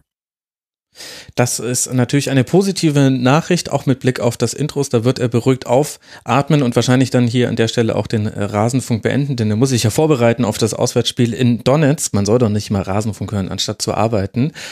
Außer man ist Rasenfunk-Supporter, die dürfen alles. die Frage, die ich mir gestellt habe, Marian, war, wie lange werden wir es noch erleben, dass Sean Zimmer so frei zum Flanken kommt? Das war jetzt nach dem Augsburg-Spiel schon die zweite Flanke, die er völlig unbedrängt reinbringen konnte und die dann ja auch äh, zur Führung geführt hat. Ja, das werden wir sehen. Also natürlich werden die Gegner sich auch mit Fortuna Düsseldorf äh, weiter beschäftigen. Überhaupt ähm, finde ich die rechte Seite von Fortuna eigentlich ziemlich stark bis jetzt. Ja. Man darf auch Herrn Zimmermann nicht vergessen, der echt ein sehr guter Transfer war. Also ist auch ein sehr cooler, angenehmer Typ und ähm, der dieser Mannschaft auf jeden Fall weiterhilft. Ähm, ja, überhaupt ähm, hat mich die Fortuna jetzt doch ein bisschen überrascht in diesen ersten drei Spielen, weil so nach dem ersten Spiel gegen Augsburg dachte man, war jetzt so ein typisches Spiel. Sie haben ganz gut mitgehalten, nicht schlecht gespielt, aber am Ende dann doch verloren und es ja. zeigt, wie schwierig diese Saison wird. Ja, und dann Nehmen Sie mal eben einen Punkt in Leipzig mit, wo sie auch echt gut mitgespielt haben. Es hätte mhm. auch anders ausgehen können. Trotzdem haben sie da auch sehr gut mitgespielt und schlagen jetzt die Hoffenheimer. Natürlich hätte auch das anders ausgehen können. Trotzdem stehen da jetzt am Ende vier Punkte, die dieser Mannschaft, die diesem ganzen Verein äh, weiterhelfen wird, weil sie einfach ähm, eine Bestätigung ist, dass man mit diesem Kader äh, auf jeden Fall mithalten kann, weil äh, natürlich, wenn man sich diesen Kader anschaut, gab es da so viele Fragezeichen am Anfang der Saison. Also es ist eben auch ein sehr spannender Kader, den sie mit sehr viel Kreativität zusammengestellt haben. Hm. Trotzdem konnte man bei ganz, ganz vielen Spielern, ich meine, natürlich sind es jetzt erst drei Spiele gespielt, aber man konnte nicht genau wissen, ob, es, ob das reichen wird für die Bundesliga. Und zumindest wird, ist es jetzt so ein kleiner Fingerzeig, hey, äh, wir sind auf jeden Fall da und wir sind in der Lage, unsere Punkte einzusammeln. Und ähm, ja, da muss man mal schauen. Trotzdem wird jedes Spiel weiterhin sehr harte Arbeit, aber bis jetzt äh, läuft es gut. Also ich glaube, vier Punkte nach drei Spielen hätten sie sofort unterschrieben, wenn sie das, äh, wenn ihnen das, wenn ihnen das einer vor der Saison gesagt hätte. Ja, das stimmt. Wobei ich mir immer die Frage stelle bei dieser Redewendung, warum sollte man das eigentlich unterschreiben? ja, das stimmt. Klingelt jemand an der Tür und sagt, ich biete Ihnen hier ein Unentschieden nach starkem Kampf in der zweiten Halbzeit. Würden Sie das unterschreiben? ja, das unterschreibe ich. Herzlichen Dank. Ja, ähm, ja das ja. stimmt. Naja. Jetzt habe ich und vermutlich auch viele Hörerinnen und Hörer Fortuna Düsseldorf in der letzten Zweitligasaison nicht so genau verfolgt wie jetzt in der Erstligasaison. Wenn ich jetzt mir diese drei Spiele angucke, dann sehe ich da eine Fünferkette. Ich sehe Bocek, Bocek, Bocek, immer wieder Bocek als fast so eine Art Libero in manchen Situationen. Ich will jetzt aber nicht sagen, dass, dass er ein Libero spielt, aber in manchen Situationen lässt er sich fallen, um quasi die Absicherung zu sein für seine mit äh, Innenverteidiger. Mhm. Ich sehe mit Eihan einen sehr passsicheren Spieler mit hohem Niveau, aber eben ein sehr auf Defensive ausgerichtetes Konzept. Ist das auch so, wie man jetzt in der letzten Zweitligasaison gespielt hat oder was hat sich bei Fortuna verändert im Hinblick auf die Saison jetzt? Zunächst einmal äh, würdest du mit dieser Aussage dir den Ärger von Trainer äh, Friedhelm Funke äh, zuziehen, weil genau das gerade sein großes Thema ist. Ähm, nach dem Augsburg-Spiel wurde das kritisiert, ob er nicht zu defensiv aufgestellt mhm. hat. Und das hat, hat ihn sehr gewurmt. Also er hat ja mehrfach auch die Journalisten angesprochen, äh, dass das doch Quatsch ist und dass es immer nur auf die Ausrichtung ankommt und dass man auch mit einer Fünferkette äh, sehr offensiv spielen kann, wenn, wenn es denn alle Spieler richtig machen im Angriff. Ähm, das fand ich gegen Leipzig, äh, fand ich das auch. Aber jetzt genau, gegen genau. Hoffenheim stand man doch relativ tief, oder habe ich da jetzt Erinnerung? Nee, nee, nee, das stimmt. Ich, ich, sage nur, dass es diese mhm. Diskussion halt auch in Düsseldorf gibt und dass das etwas war, was Herrn Funkel sehr geärgert hat. Ähm, und der dann gerade dieses Leipzig-Spiel zur Rate gezogen hat, um zu zeigen, hey, wir können auch mit so einer Fünferkette äh, offensiv guten Fußball spielen, was sie da ja auch gemacht haben. Ja, das stimmt. Mhm. Ähm, ja, also man muss sagen, sie hatten auch sie haben jetzt auch nicht die wahnsinnig überragende Zweitligasaison gespielt. Also sie haben natürlich sehr davon profitiert, dass es da gerade nicht solche Mannschaften wie Köln und Hamburg gab. Ähm, damit will ich den Aufstieg nicht schmälern, aber sie hatten auch da immer wieder mal ihre Probleme. Sie haben ganz sicherlich nicht die Gegner äh, ausgespielt und an die Wand gespielt, sondern haben auch da Tore geschossen, äh, weil sie über die zweiten Bälle gegangen sind, weil sie Tore erzwungen haben. Ähm, das war ja auch so ein Punkt, warum man nicht genau wusste, ob es jetzt reicht für die Bundesliga, auch wenn sie den Kader natürlich noch mal sehr verändert haben. Ähm, aber also Funkel wählt bis jetzt diese Fünferkette. Ich finde vor allen Dingen vorne auch äh, machten das Hennings und Duxch bis jetzt sehr, sehr gut. Das war vor allen Dingen in Leipzig zu bewundern, wo, wo Marvin Duxch für mich echt eine sehr starke Partie gezeigt hat und und mich auch ein bisschen überrascht hat, wie gut er eigentlich vorne äh, Bälle halten kann, sie verteilen kann und dann eben auch immer wieder für gefährliche Szenen sorgen kann, auch wenn er dann nicht getroffen hat. Und ähm, ja, bis jetzt scheint dieses Konzept, ja, was heißt aufzugehen? Man muss natürlich auch ehrlich gesagt sagen, gegen Hoffenheim standen sie defensiv, sehr defensiv und haben trotzdem viele Chancen zugelassen. Da war natürlich dann am Ende auch ein bisschen Glück, aber trotz allem ähm, scheint es zumindest so zu funktionieren, dass man aus dieser Fünferkette versucht, ein wenig Sicherheit zu gewinnen und dann eben immer wieder ähm, Nadelstiche versucht zu setzen. Ähm, und das klappt bis jetzt ganz gut, so würde ich sagen, ja. Ja, ich meine, bei der Fünferkette ist ja immer die alte Frage, was machen die beiden Außenverteidiger, genau. die eben entweder genau. zur Fünferkette werden lassen oder zu einem 3-4-3 oder zu was auch immer. Und da finde ich, hat man gegen Leipzig gesehen, dass die schon relativ hoch rausgeschoben haben, vor allem bei eigenem Ballbesitz. Und das hat Leipzig auch, weil das bei denen gerade so ein neuralgischer Punkt ist im Kader, auch durchaus äh, beschäftigt. Also Mykiele und äh, Saracchi waren das, äh, glaube ich, in, am letzten Spieltag. Das fand ich, hat man jetzt gegen Hoffenheim eher seltener gesehen in Umschaltsituationen. Aber klar, da müssen die ja auch nach vorne schieben. Da braucht man ja Anspielsituationen. Wer mich überrascht hat, ist äh, Sobotka auf der 6. Wie gesagt, ist jetzt nicht so, dass ich jedes Spiel sehen konnte von Fortuna Düsseldorf. Aber ich finde, es gibt so Säulen im Düsseldorfer Spiel mit Eihan in der letzten Reihe, Botczek auch und Sobotka, wo ich eine hohe Sicherheit äh, glaube zu erkennen. Und das ist für einen Aussteiger ja durchaus ein wichtiger Aspekt. Ja, das stimmt.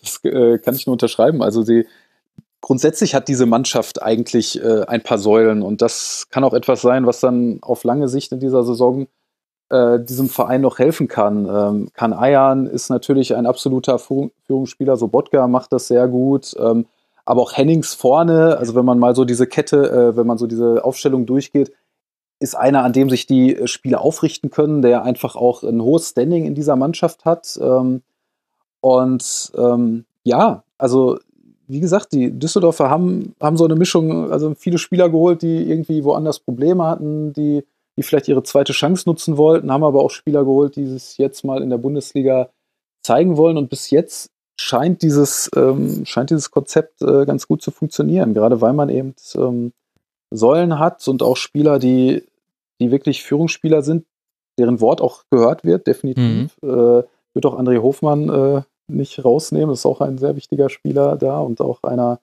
der ähm, auf den auch gehört wird. Und ähm, ja, von daher äh, klappt, das, klappt das bis jetzt ganz gut. Aber natürlich wird es noch eine harte Saison, aber das wissen sie eben doch alle in Düsseldorf. Und ich denke, äh, das ist halt auch ein Vorteil. Sie machen sich ja nichts vor. Sie wissen ganz genau, jetzt stehen sie auf dem achten Platz nach drei Spielen, aber sie wissen, äh, das ist noch.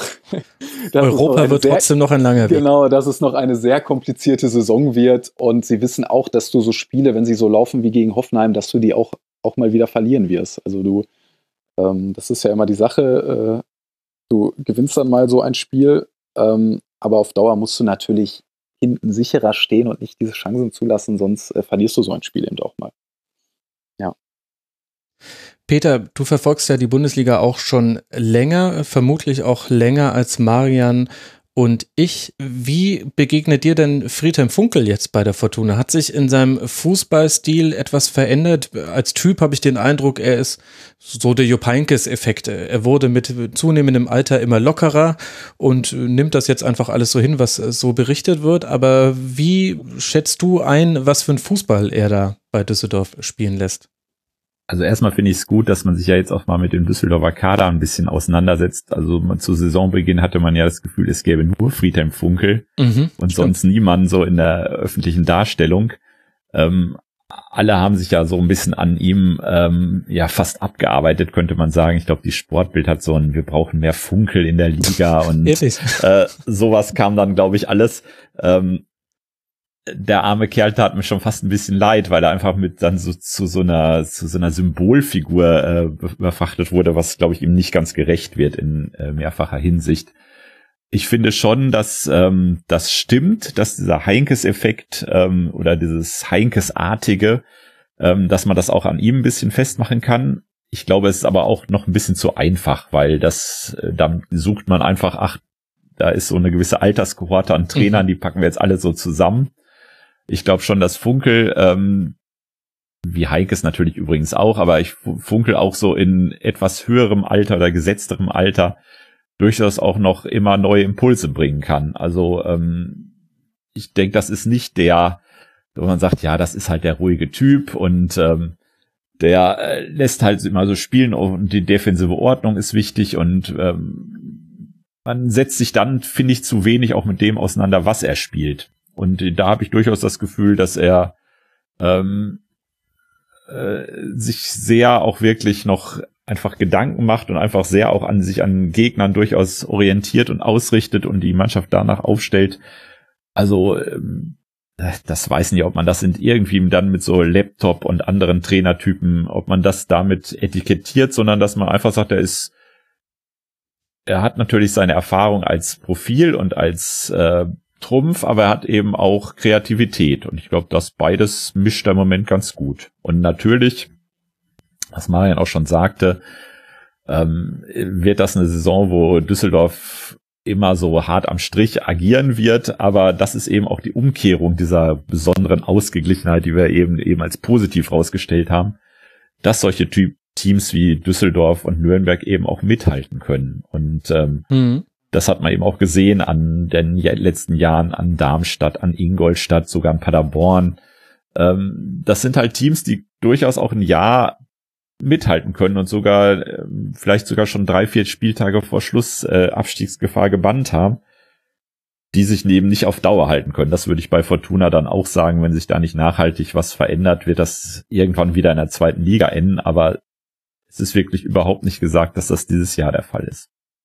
Ja, also ein Punkt noch dazu. Man muss natürlich sagen, dass mittlerweile, weiß natürlich auch jeder, so ein Trainer ja nicht mehr alleine arbeitet. Natürlich mhm. nicht, aber das betonte eben auch Friedhelm Funkel immer wieder. Und ähm, für mich haben eben gerade die älteren Trainer in Anführungsstrichen Erfolg, die natürlich äh, auch kein Problem damit haben, Verantwortung abzugehen, abzugeben und auch bereit sind, äh, äh, ein Trainerteam zu führen, das aber gleichzeitig eben auch äh, eigene Impulse geben kann. Das betont halt Friedhelm Funkel immer wieder, wie wichtig eben auch sein Team ist, äh, das ihm weiterhilft und ähm, ja, das berühmte Team hinter dem Team. Wer kennt es? Ja, nicht? genau. Es, es, ist, es ist halt immer nur, es ist halt immer nur, natürlich, es wird manchmal immer so dahergesagt, aber natürlich ist es so. Du musst mhm. mittlerweile als Trainer in der Lage sein, und das war sicherlich vor 20 Jahren noch anders, äh, eben auch andere Verantwortung abzugeben, sehr viel Verantwortung abzugeben. Du nimmst äh, viele Trainingseinheiten, da machst du, nimmst du nicht komplett dran teil und ähm, Friedhelm Funkel ist eben einer, der das kann. Also der, der damit auch kein Problem hat und der sich auch dann äh, mit seinem Team zusammenarbeitet und so diese Mannschaft versucht weiterzuentwickeln. Ähm, und ja, es klappt. Also, Wen gibt es da, den man mal im Auge behalten sollte. Also ne, der Trainerstab, da gibt es Thomas Kleine als Co-Trainer, genau. Klaus Reitmeier, das, da genau. klingen genau. natürlich allen Kindern der Bundesliga die Ohren.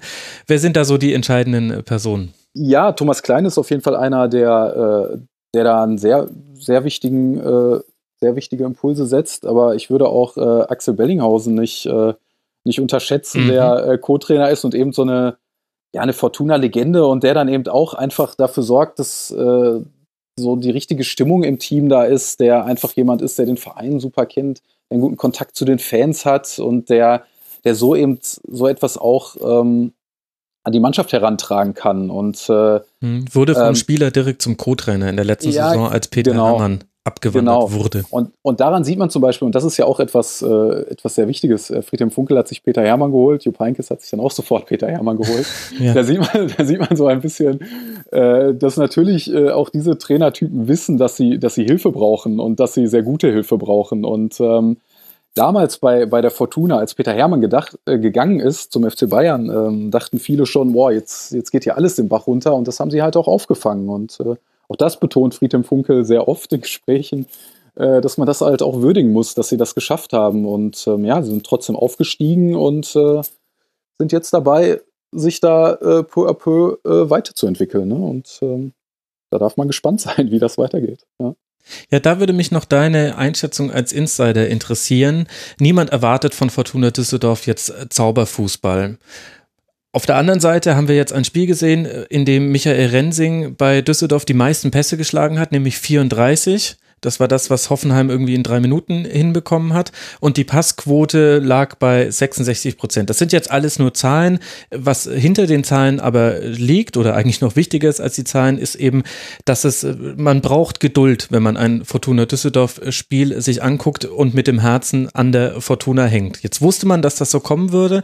Aber wie schätzt du das Umfeld ein? Was ich als Außenstehender interessant fand, war der mangelnde Zuschauerzuspruch zum Auftakt gegen den FC Augsburg beim ersten Erstligaspiel seit vielen Jahren. Das ist mir so ein bisschen hängen geblieben. Ist das auch stellvertretend für eine abwartende Haltung im Umfeld? Darf man das nicht überbewerten? Wie schätzt du die Situation da ein? Ja, was heißt äh, ein abwartendes Umfeld? Äh, Düsseldorf ist sicherlich eine komplizierte Fußballstadt. Man darf halt nicht vergessen, dass dieser Verein äh, viele, viele Jahre davor eben nur ein Jahr in der Bundesliga war. Mhm. Und natürlich äh, macht das etwas auch mit einer Stadt. Äh, dieser Verein wird wahrgenommen, natürlich. Er hat auch einen, äh, einen sehr festen Fankern, aber er hat dann eben auch sehr, sehr, sehr, sehr viele, die das so, so nebenbei wahrnehmen und die jetzt eben auch erstmal auf diesen Verein, der jetzt in der Bundesliga ist, wieder aufmerksam werden müssen. Gleichzeitig ist Düsseldorf eben auch eine Stadt, wo viele Menschen hinziehen. Äh, das ist vielleicht manchmal ein bisschen mit Berlin vergleichbar, auch wenn es eine andere Dimension ist, aber äh, die natürlich auch dann ihre eigenen Fußballvereine mitbringen und jetzt nicht unbedingt zu Fortuna Düsseldorf gehen. Ähm, also auch lauter ja. Stuttgart-Fans in Düsseldorf unterwegs. Ja, ja genau, natürlich. Äh, nein, ähm, aber deswegen muss sich dieser Verein, äh, zusätzlich gibt es noch die DEG als Konkurrenz, auch nicht zu unterschätzen. Äh, und deswegen wissen sie auch alle, ähm, beim Verein, was das jetzt eigentlich für eine große Chance ist und wie wichtig eben aber auch dieser Klassenerhalt ist. Also mhm. ein, einmal, um, um finanziell besser dazustehen, dass man eben nicht immer so einen, Sie nennen es kreativen Kader, aber eben auch so einen Kader irgendwie zusammenschustern muss. Ähm, und aber auch, um so ein Gefühl äh, für, für den Verein in dieser Stadt zu schaffen, dass das Stadion eben wieder häufiger voll ist und äh, viel mehr noch auf diesen Verein schauen. Dazu brauchst du meistens ein paar Bundesliga-Jahre.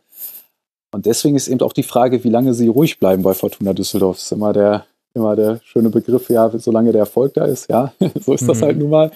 Sie wissen, was sie da für eine Riesenchance haben. Und äh, sie wissen, dass sie eigentlich diese Klasse unbedingt halten müssen.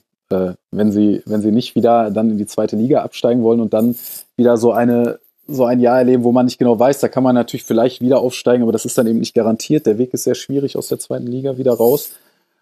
Und ähm, ja, deswegen, solange, solange natürlich der Erfolg da ist, wird es ruhig bleiben. Aber ich bin sehr gespannt, was da mal passiert. Sollten mal wirklich ein paar Niederlagen, ähm, Niederlagen hintereinander folgen, dann wird es sicherlich auch schnell etwas unruhiger und ungemütlicher, weil dieser Verein schon auch alle Verantwortlichen sehr, sehr genau wissen, dass sie den Klassenhalt unbedingt brauchen. Also, äh, mhm. Da machen die sich nichts vor, der ist sehr, sehr wichtig für den Verein und den wollen sie halt auch unbedingt erreichen. Wobei ich nochmal sagen will, ich glaube, Leipzig war ein ganz wichtiges Spiel, weil da hat die Fortuna begeistert. Da hat sie mitgerissen und ich glaube, das war auch ein wichtiges Spiel für die Fans. Also nur, es, es stimmt, man braucht oft Geduld bei Fortuna-Spielen, aber ich fand, da war es eben, war es eben so ein anderes Spiel, weil da haben sie von Anfang an nach vorne mitgespielt, hatten viele Chancen und äh, das war, glaube ich, generell ein sehr wichtiges Spiel, um in dieser Bundesliga anzukommen. Ja. Man muss ja auch sagen, dass so eine so eine Skepsis, die reift natürlich auch, ne? Also auf, aufgrund von Erfahrung. Also die, mhm. die gute Zeit der Fortuna, die ist halt einfach wirklich schon sehr lange her. Ja. Die Alofs-Brüder und Gerd Zewe und so weiter und so fort. Ende der 70er Pokal äh, Europacup-Finale und so.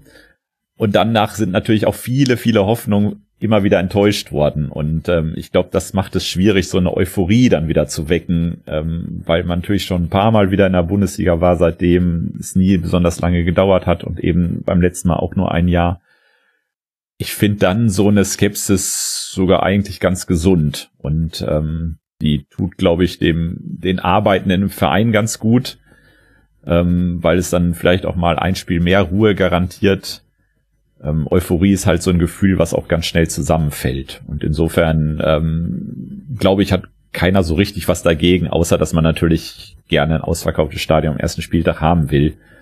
Ähm, aber trotzdem denke ich, dass es in dem Fall für Düsseldorf eher was Positives ist.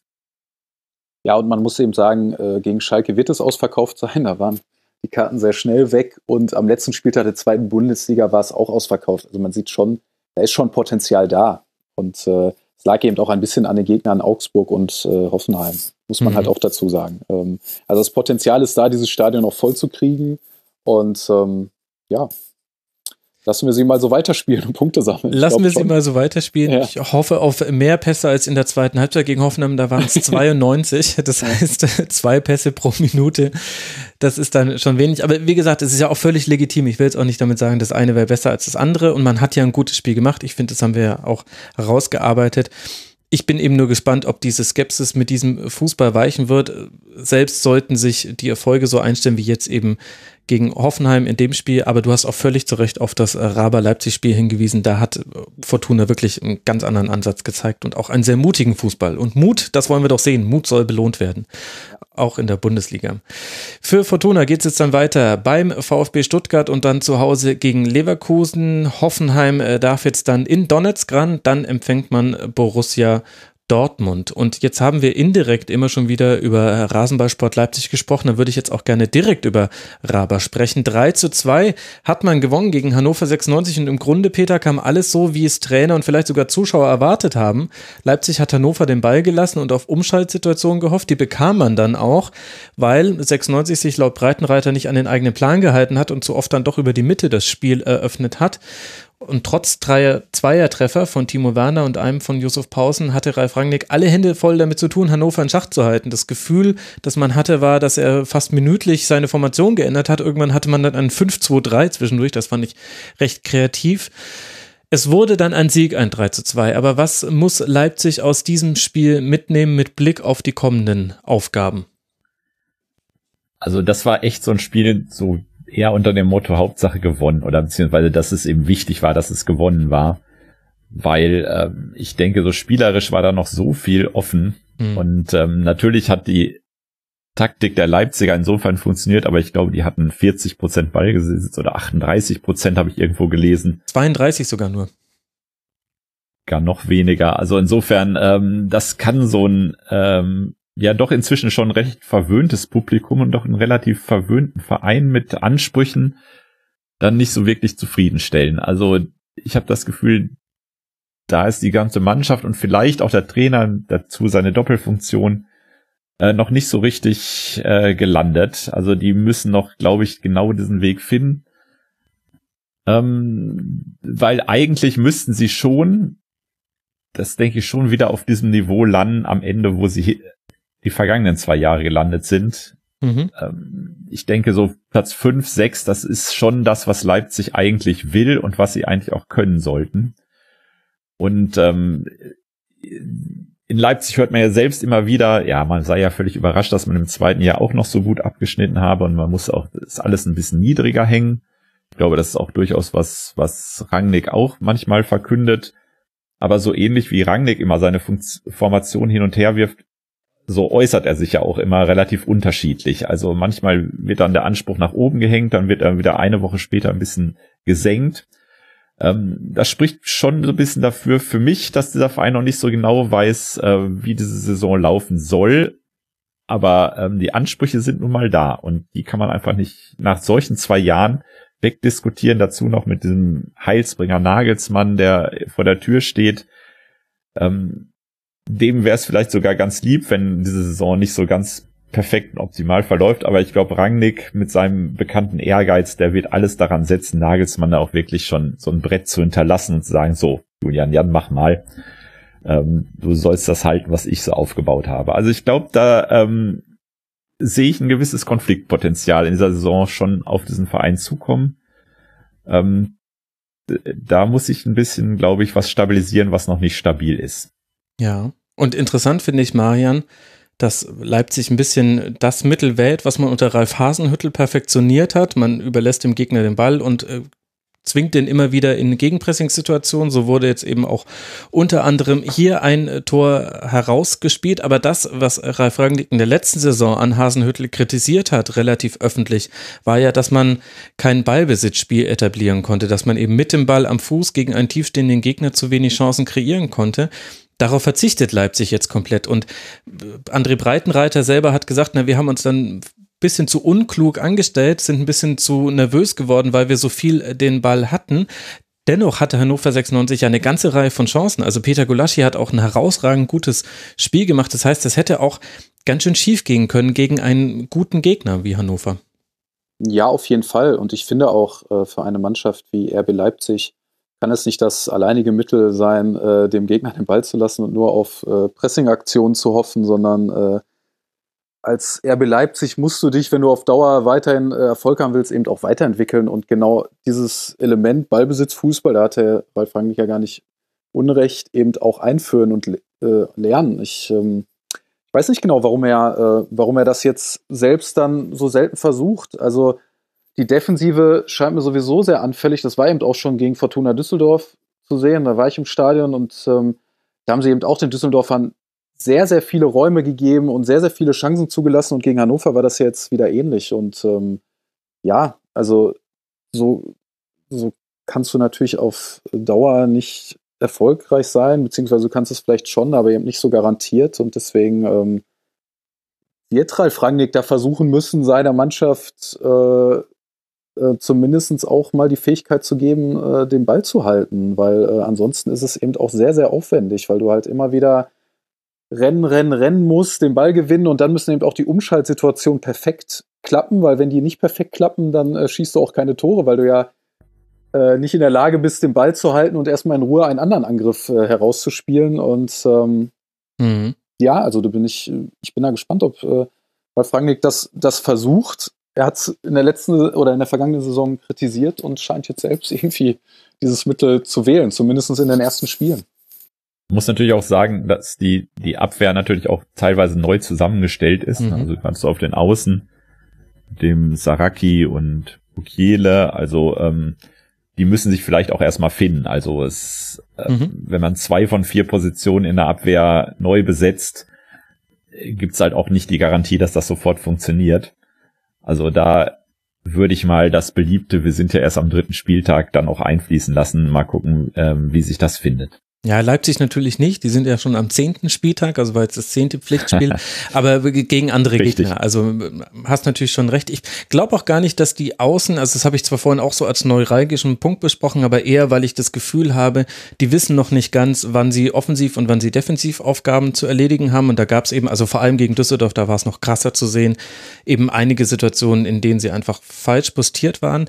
Ich finde aber, dass das Zentrum auch bei Leipzig mehr Probleme macht, als man eigentlich eigentlich hätte erwarten können. Da spielte jetzt Ilsanka und ja, gut, sie haben so oft die Position gewechselt, dass man jetzt nicht genau sagen kann. Also Demme war dann auch mal in der Zentrale. Es fehlt natürlich Keita, aber insgesamt ist Leipzig die kriegen es noch nicht hin, allein dadurch, dass sie auf dem Platz stehen und wie sie auf dem Platz stehen, dass bestimmte Bereiche des Feldes zu sind, sondern im Grunde kann so eine Mannschaft wie Hannover 96, die ein sehr, sehr gutes Passspiel hat, wieder eine sehr gute Passquote, ganz ruhig das ausgespielt, die kann immer wieder mit einfachen Pässen ins Zentrum kommen und dann ist es eben sehr, sehr einfach, daraus auch Chancen zu kreieren. Wenn du dann noch einen Bebu hast, den du auch mal schicken kannst mit einem Steilpass, wenn du einen Maina hast, der zwar auch einmal schlecht postiert war beim Gegentreffer, aber ansonsten ein ganz okayes Spiel gemacht hat, wenn du einen Albonos hast, der echt wahnsinnig viel Dampf über seine Seite gemacht hat, dann reicht das schon. Und das ist halt ein Problem für Leipzig, glaube ich, dass es reicht, wenn der Gegner bei manchen Dingen einfach einen guten Tag hat und gute Spieler auf dem Platz hat, dann wird es auf jeden Fall schon mal gefährlich. Und dann brauchst du Gulaschi. Wo wir aber jetzt an der Stelle dann auch Marian Hannover 96 mal loben könnten. Was haben die äh, denn gut gemacht? Ja, äh, eigentlich hast du es ja schon angesprochen. Ach Mist. äh, ich finde Hannover 96 sowieso äh, eigentlich eine spannende Mannschaft, weil äh, sie sind vielleicht jetzt ein Verein, den man jetzt, wenn man nicht aus Hannover kommt, nicht unbedingt so wahrnimmt. So ein bisschen, ja, ich würde jetzt nicht graue Maus sagen, aber sie sind auf jeden Fall äh, ein Verein, der nicht die wahnsinnige Aufmerksamkeit bekommt und trotzdem gerade mit André Breitenreiter, aber auch Horst Held, leisten sie da bis jetzt äh, ziemlich gute Arbeit. Und mir gefällt dieser Ansatz, dass man trotzdem es versucht, äh, auch spielerisch zu lösen und äh, keine Angst hat eben vor Ballbesitz und auch in der Lage ist, diesen Ballbesitz äh, auszunutzen. Und ähm, dann haben sie eben auch noch mit Füllkrug vorne einen Stürmer, der äh, wirklich in der Lage ist, äh, den Unterschied zu machen oder zumindest halt seine Chancen zu nutzen. Mhm. Und ähm, ja, also sie, sie leisten da, finde ich, sehr gute Arbeit. Mir haben die auch gegen Dortmund schon sehr gut gefallen. Auch da hätten sie gewinnen können, natürlich auch verlieren können, so wie es immer ist. Aber ähm, bis jetzt äh, scheint das da wieder ganz gut zu funktionieren, obwohl sie Sané verloren haben, der jetzt beim FC Schalke sind, mhm. aber äh, der jetzt beim FC Schalke ist, aber trotzdem ähm, leisten die da bis jetzt ähm, gute Arbeit. Also mein Respekt eigentlich vor Hannover. Ähm, finde so gerade das Signal, dass Füllkrug zum Beispiel geblieben ist, mhm. finde ich durchaus, äh, dass das Wirkung hat. Also der hatte wirklich Angebote und Gladbach war ja auch da relativ nah dran, zum Beispiel ihn zu holen. Ähm, und er hat sich halt dagegen entschieden und ähm, er hat sich wahrscheinlich ja nicht nur äh, aus monetären Gründen dagegen entschieden, sondern er hat sich wahrscheinlich auch dagegen entschieden, weil er in Hannover was sieht und ähm, ich finde auch die Mannschaft ist gut zusammengestellt ähm, und gerade so die Defensive, also dadurch, dass so einer wie Sané nicht mehr da ist, das fiel jetzt eigentlich nicht so besonders negativ ins Gewicht, so bei den ersten Spielen. Mhm. Man könnte sagen, da sind, ja, haben jetzt schon einige Gegentore kassiert, mehr als andere vielleicht, aber ähm, trotzdem hatte ich das Gefühl, dass sie defensiv eigentlich schon wieder gut stehen und gut funktionieren. Ist auch eine Mannschaft, die ich vor der Saison relativ weit unten eingeschätzt habe. Und man muss, glaube ich, auch immer sehen, dass Breitenreiter auch meistens einen guten Start in die Saison hinlegt. Aber ähm, die machen doch einen durchaus gefestigten Eindruck. Also da muss ich schon so ein bisschen was von meiner Einschätzung korrigieren. Das, was ja für mich nicht so neu ist, die Situation. Aber da äh, in dem Fall ich mit ein so. in, in, in diese Korrekturschleife, weil mal Anton einfach wichtiger Anker hinten drin. Ich finde, an einer Stelle merkt man schon, dass Sané fehlt. Also Yusuf Pausen hat zum Beispiel 78 Prozent seiner Kopfballduelle gewonnen. Ich fand, in der Lufthoheit gab es noch Optimierungsbedarf. Das hatte aber oft eher mit Stellungsfehlern zu tun. Also jetzt nicht nur, dass Meiner sich da mal verschätzt, sondern auch Kevin Wimmer stand da zwei, dreimal einfach falsch zu seinem Gegenspieler und nicht immer wurde dann auch eine Kopfballchance draus, aber das sind ja eher Details. Dafür hast du mit Wallace und Schwegler, der jetzt wieder zurück war, eine Doppelsechs. Da würden sich andere in vergleichbarer Situation wirklich die Finger danach lecken. Das äh, sah schon sehr, sehr gut aus in vielen Situationen. Also Hannover 96 wirklich auf einem sehr guten Weg. Und es gab ja noch so Nebengeschichten, die jetzt gar nicht so viel Beachtung gefunden haben. Ein Handspiel von Orban in der ersten Halbzeit wurde zum Beispiel nicht geahndet. Darüber haben sich die Verantwortlichen von Hannover 96 durchaus ein bisschen echauffiert. Das heißt, will sagen, dieses Spiel hätte auch noch ein bisschen anders laufen können als eben dieses dann 2 zu 3 aus Hannoveraner Sicht. Und Peter Gulaschi haben wir ja auch schon hervorgehoben. Der hatte da auch sein Händchen mit drin oder seine beiden Hände. Für Hannover geht es jetzt dann weiter in Nürnberg und äh, Rasenballsport Leipzig darf jetzt dann in, nein, zu Hause gegen Salzburg ran und dann bei der Eintracht aus Frankfurt. Das sind die nächsten Partien von Leipzig. Und dann können wir mal noch über das Verfolgerduell der Bayern sprechen. Zumindest wurde es so tituliert. Wolfsburg gegen Hertha BSC 2 zu 2. Was für eine Schlussphase. Erst wandelt der VRA einen Freistoß in einen Strafstoß um und Mali trifft in Minute 87 zum Ausgleich. Dann trifft äh, Duda in der 91. Minute per direktem Freistoß direkt unter der Mauer durch ins Tor, bevor Memedi in der 93. Minute wieder ausgleichen kann und am Ende ein 2 zu 2 steht. Marian, bei dem ich jetzt die Frage stellen würde, ist das dann auch deiner Meinung nach das gerechte Ergebnis für diesen Spielverlauf? Ja, es, äh, für mich war es, äh, ja, war es eben wieder, wir hatten das Thema schon, ein, äh, ein typisches Bundesligaspiel, das irgendwie auf beide Seiten kippen kann äh, und ähm, was dann eben am Ende unentschieden, unentschieden geendet ist, äh, womit wahrscheinlich beide auch irgendwie leben können. Was mir sehr gut gefällt, sind in dieser Saison die langen Nachspielzeiten. Also auch mhm. da war, war es ja wieder eine sehr lange Nachspielzeit, was ein bisschen an die Premier League erinnert und äh, es wird jetzt nicht immer dann viel passieren, aber man hat so das Gefühl, dadurch passiert irgendwie mehr äh, und äh, es kommt eben zu sehr spektakulären ähm, Schlussphasen, die so ein Duell dann eben auch sehr interessant machen und wo dann eben auch jeder neutrale Fußballzuschauer sicherlich sehr gerne hinschaut. Ja, ich finde halt, beide Mannschaften in dieser Saison sehr spannend, weil da ist einmal Hertha, die auch immer so ein bisschen unter dem Radar schwimmen, weil, weil selbst in der Hauptstadt die viele irgendwie langweilig finden und vermutlich auch sehr viele Fußballfans in Deutschland mit Hertha nicht so viel zu tun haben, aber Paldada schafft es da irgendwie immer wieder äh, aus, aus dieser Mannschaft viel herauszuholen und sie zumindest so irgendwie zusammenzufordern, dass sie immer so mit dieser Option in einer Saison spielen, dass man vielleicht sogar noch mal Richtung Europa schauen kann, was ja, äh, was ich immer sehr bemerkenswert finde. Und ich glaube, Wolfsburg hatte in den vergangenen Jahren echt sehr viele sehr schwierige Spielzeiten hinter sich und ähm, denen wird es momentan sehr gut tun, dass sie endlich mal wieder in der, äh, in der Lage sind zu begeistern und auch die Fans, die sie ja auch haben, äh, mal wieder zufrieden nach Hause zu schicken, weil sie ja auch immer noch einen guten Kader haben. Also das vergisst man immer. Sie hatten auch in den vergangenen Jahren schon einen guten Kader und haben trotzdem oft schrecklich gespielt. Das scheint ein wenig wieder etwas zusammenzuwachsen, was dann vielleicht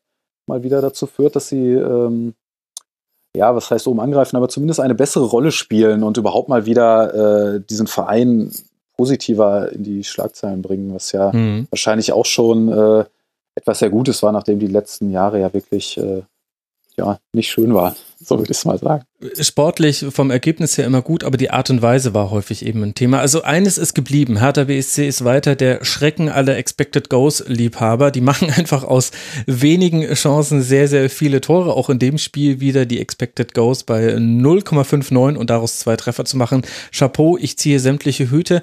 Aber Peter, dahinter steht ja auch durchaus eine ansprechende Veränderung im Spiel. Ich finde, über die erste halbe Stunde, da legen wir den Mantel des Schweigens und loben dafür gleich nochmal Wolfsburg, was man da gut gemacht hat. Aber davon abgesehen hat Hertha wirklich ein ganz ansprechendes Spiel gemacht, hat viel Duda gesucht und auch gefunden, relativ häufig mit langen Bällen übrigens, die Jahrstein auf Ibišević oder Kalu gespielt hat. Aber dadurch hatte man einen Ballbesitz einfach in der gefährlichen Zone und dann gibt es da einfach jetzt eine hohe Qualität mit Leuten wie Dil Rosun, Grujic hat auch ein ganz gutes Spiel gemacht, Arne Meyer sowieso, Lazaro, jetzt in dem Spiel nicht der wichtigste Mann, aber die haben einfach eine Qualität am Ball inzwischen. Also hier in Berlin habe ich schon das Gefühl, ist erstmals auch in der Stadt wieder so ein so ein äh, härter Gefühl da, was einfach seit Jahren nicht vorhanden war. Mhm. Also ähm, Dada hat auch in den vergangenen Jahren auch immer, sagen wir mal, auf jeden Fall mindestens solide Arbeit geleistet. Aber plötzlich hat man das Gefühl, hat dieser, dieser Verein wieder eine Mannschaft, die was kann. Ähm, mir ist das ehrlich gesagt schon wieder ein bisschen zu euphorisch, mhm. ähm, weil wenn man sich die Spiele anschaut, gegen Nürnberg haben sie in der, glaube ich, 83. Minute bekommen sie einen Elfmeter, mhm. äh, den äh, der nicht verwandelt wird. In Schalke bekommen sie nach 13 Minuten, glaube ich, einen Elfmeter, der nicht verwandelt wird. Das sind natürlich dann so Knackpunkte. Also jeweils gegen äh, sich, genau. Mhm. Gegen sich, genau, da muss man dazu sagen wo die Spiele eben auch komplett anders hätten laufen können. Mhm. Äh, das ist immer noch eigentlich die leichteste Art für eine Mannschaft, ein Tor zu erzielen durch einen Elfmeter. Das hat halt zweimal beim Gegner nicht funktioniert. Und ähm, so ein, ne, man weiß zwar, dass ein Tor, ein Gegentor in der 83. Minute bei Hertha jetzt offenbar nicht viel bedeutet, weil danach ja doch die interessanten Minuten kommen. Aber ähm, trotzdem, ähm, da muss man auch aufpassen, dass man vielleicht zu sehr vom Ergebnis dann auch dann diese Mannschaft wieder beurteilt. Mhm. Nichtsdestotrotz stimmt das, dass sie eine Qualität haben, die sie wirklich lange nicht haben. Und ich finde also hier die, die Rosun aus den Niederlanden, ähm, der kann wirklich was. Also den habe ich jetzt zweimal spielen sehen, da muss man wirklich schon sagen, das war richtig gut. Und ähm, ja, Arne Meyer wird eh schon gehypt, muss man sagen, mittlerweile, ähm, als der nächste Nationalspieler. Das, da muss er auch noch mal zeigen, ob er dem Anspruch gerecht wird. Also selbstbewusst genug ist er auf jeden Fall. Duda, ein Freistoßspezialist jetzt neuerdings. Ähm, hm. das sind natürlich auch zwei Tore, die jetzt nicht unbedingt so aus dem Spiel gefallen sind, aber die man eben auch mitrechnen kann, auch als ein, eine Qualität. Also es gibt einfach in der Bundesliga auch nicht mehr so viele Leute, wo dann die Gegner schon anfangen zu zittern, wenn ein Freistoß kommt. Ich glaube, da ist er gerade dabei, sich das zu erarbeiten. Also insofern äh, ist da wirklich was, durchaus was vorhanden. Und ähm, Dada ist halt auch jemand, der ja inzwischen auch so eine Hausmacht in Berlin hat, im Verein, die halt lange vorher auch kein Trainer hatte. So muss wahrscheinlich Lucien Favre da als letzten nehmen. Und von daher ähm, ist es so eine Mischung aus, ähm, der kennt da alles, der weiß inzwischen genau, was er tut. Und äh, er hat wirklich Spieler, mit denen er wirklich was anfangen kann. Also mhm. ich finde auch, das kann was werden ein bockstarker Rune Jahrstein auch in diesem Spiel und, und Davy Selke ja. jetzt schon zurück. Mit dem hatte man erst viel später gerechnet. Das könnte auch noch ein wichtiger Faktor werden. Aber ich habe gesagt, Marian, wir sollen auch noch oder wir wollen den VfL Wolfsburg loben, denn zu diesem Spiel auch aus Hartaner Sicht gehört schon dazu, dass die erste halbe Stunde von Wolfsburg richtig, richtig stark war und ähm, der VfL sich komplett verändert zeigt. Und wir haben es vorhin schon ein bisschen gespoilert. Auch der VfL hat sein System umgestellt auf ein 4-3-3 und dadurch wirkt er fast wie verwandelt. Und wenn wir von Dardai sprechen, der ganz fest im Sattel sitzt und eine Hausmacht ist, dann war das bei Bruno Labbadia ja eher der Gegenteil. Man hatte das Gefühl, der hat sich schon auf einen angesägten Trainergestuhl draufgesetzt mit nur so einer halben Pobacke, damit er nicht gleich wieder einkracht. Was hat sich denn da beim VfL getan, neben diesen taktischen Veränderungen, dass wir jetzt so eine vereinderte Mannschaft sehen?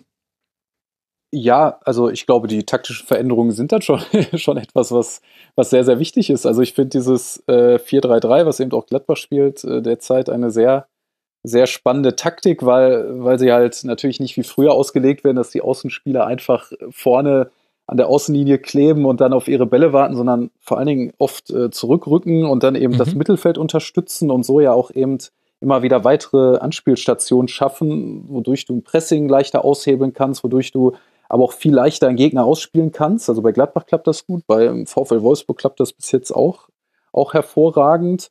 Ja, und dann finde ich halt immer noch, schlummert da eben schon immer auch ein, ein starker Kader, der eben vielleicht lange Zeit war eben auch das Problem, dass viele Spieler dahingegangen sind, weil sie da noch mal sehr, sehr viel Geld verdienen konnten und bei anderen Vereinen wie eben dem FC Bayern sich aber nicht durchgesetzt haben. Ähm, ja, die Spieler sind jetzt so ein bisschen weg, sag ich mal, und äh, trotzdem hat man da noch immer einen echt guten Kader und Labadia schafft es, schafft es gerade. Ich meine, es sind halt immer auch erst die mhm. ersten drei Spiele, aber ähm, diesen Kader wieder so mit der neuen Taktik äh, aufs Feld zu schicken, dass er wieder in der Lage ist, äh, einen begeisternden Fußball zu spielen. Und es ist scheinbar auch äh, in der Mannschaft wieder so passt, dass man eben auch in der Lage ist, so ein Spiel gegen Hertha zurückzuschlagen, sich nicht aufgibt und äh, nicht mit gesenkten Köpfen, so wie es in der vergangenen Saison auch oft der Fall war, über den Platz rennt und äh, ja, dann ja sogar noch gegen den Hamburger SV verloren hat. Also da, es gab ja in der vergangenen Saison so viele schreckliche Spiele und jetzt hat man das Gefühl, da ist wieder ein Ruck durch die Mannschaft gegangen, durch den ganzen Verein und ja, Labadia hat das, scheint das bis jetzt zu schaffen das zu wecken. Welche Rolle, Peter, spielen denn da die Neuverpflichtungen? Also zum Beispiel ein Rossillon auf der linken Seite oder auch ein Weghorst vorne drin im Sturm?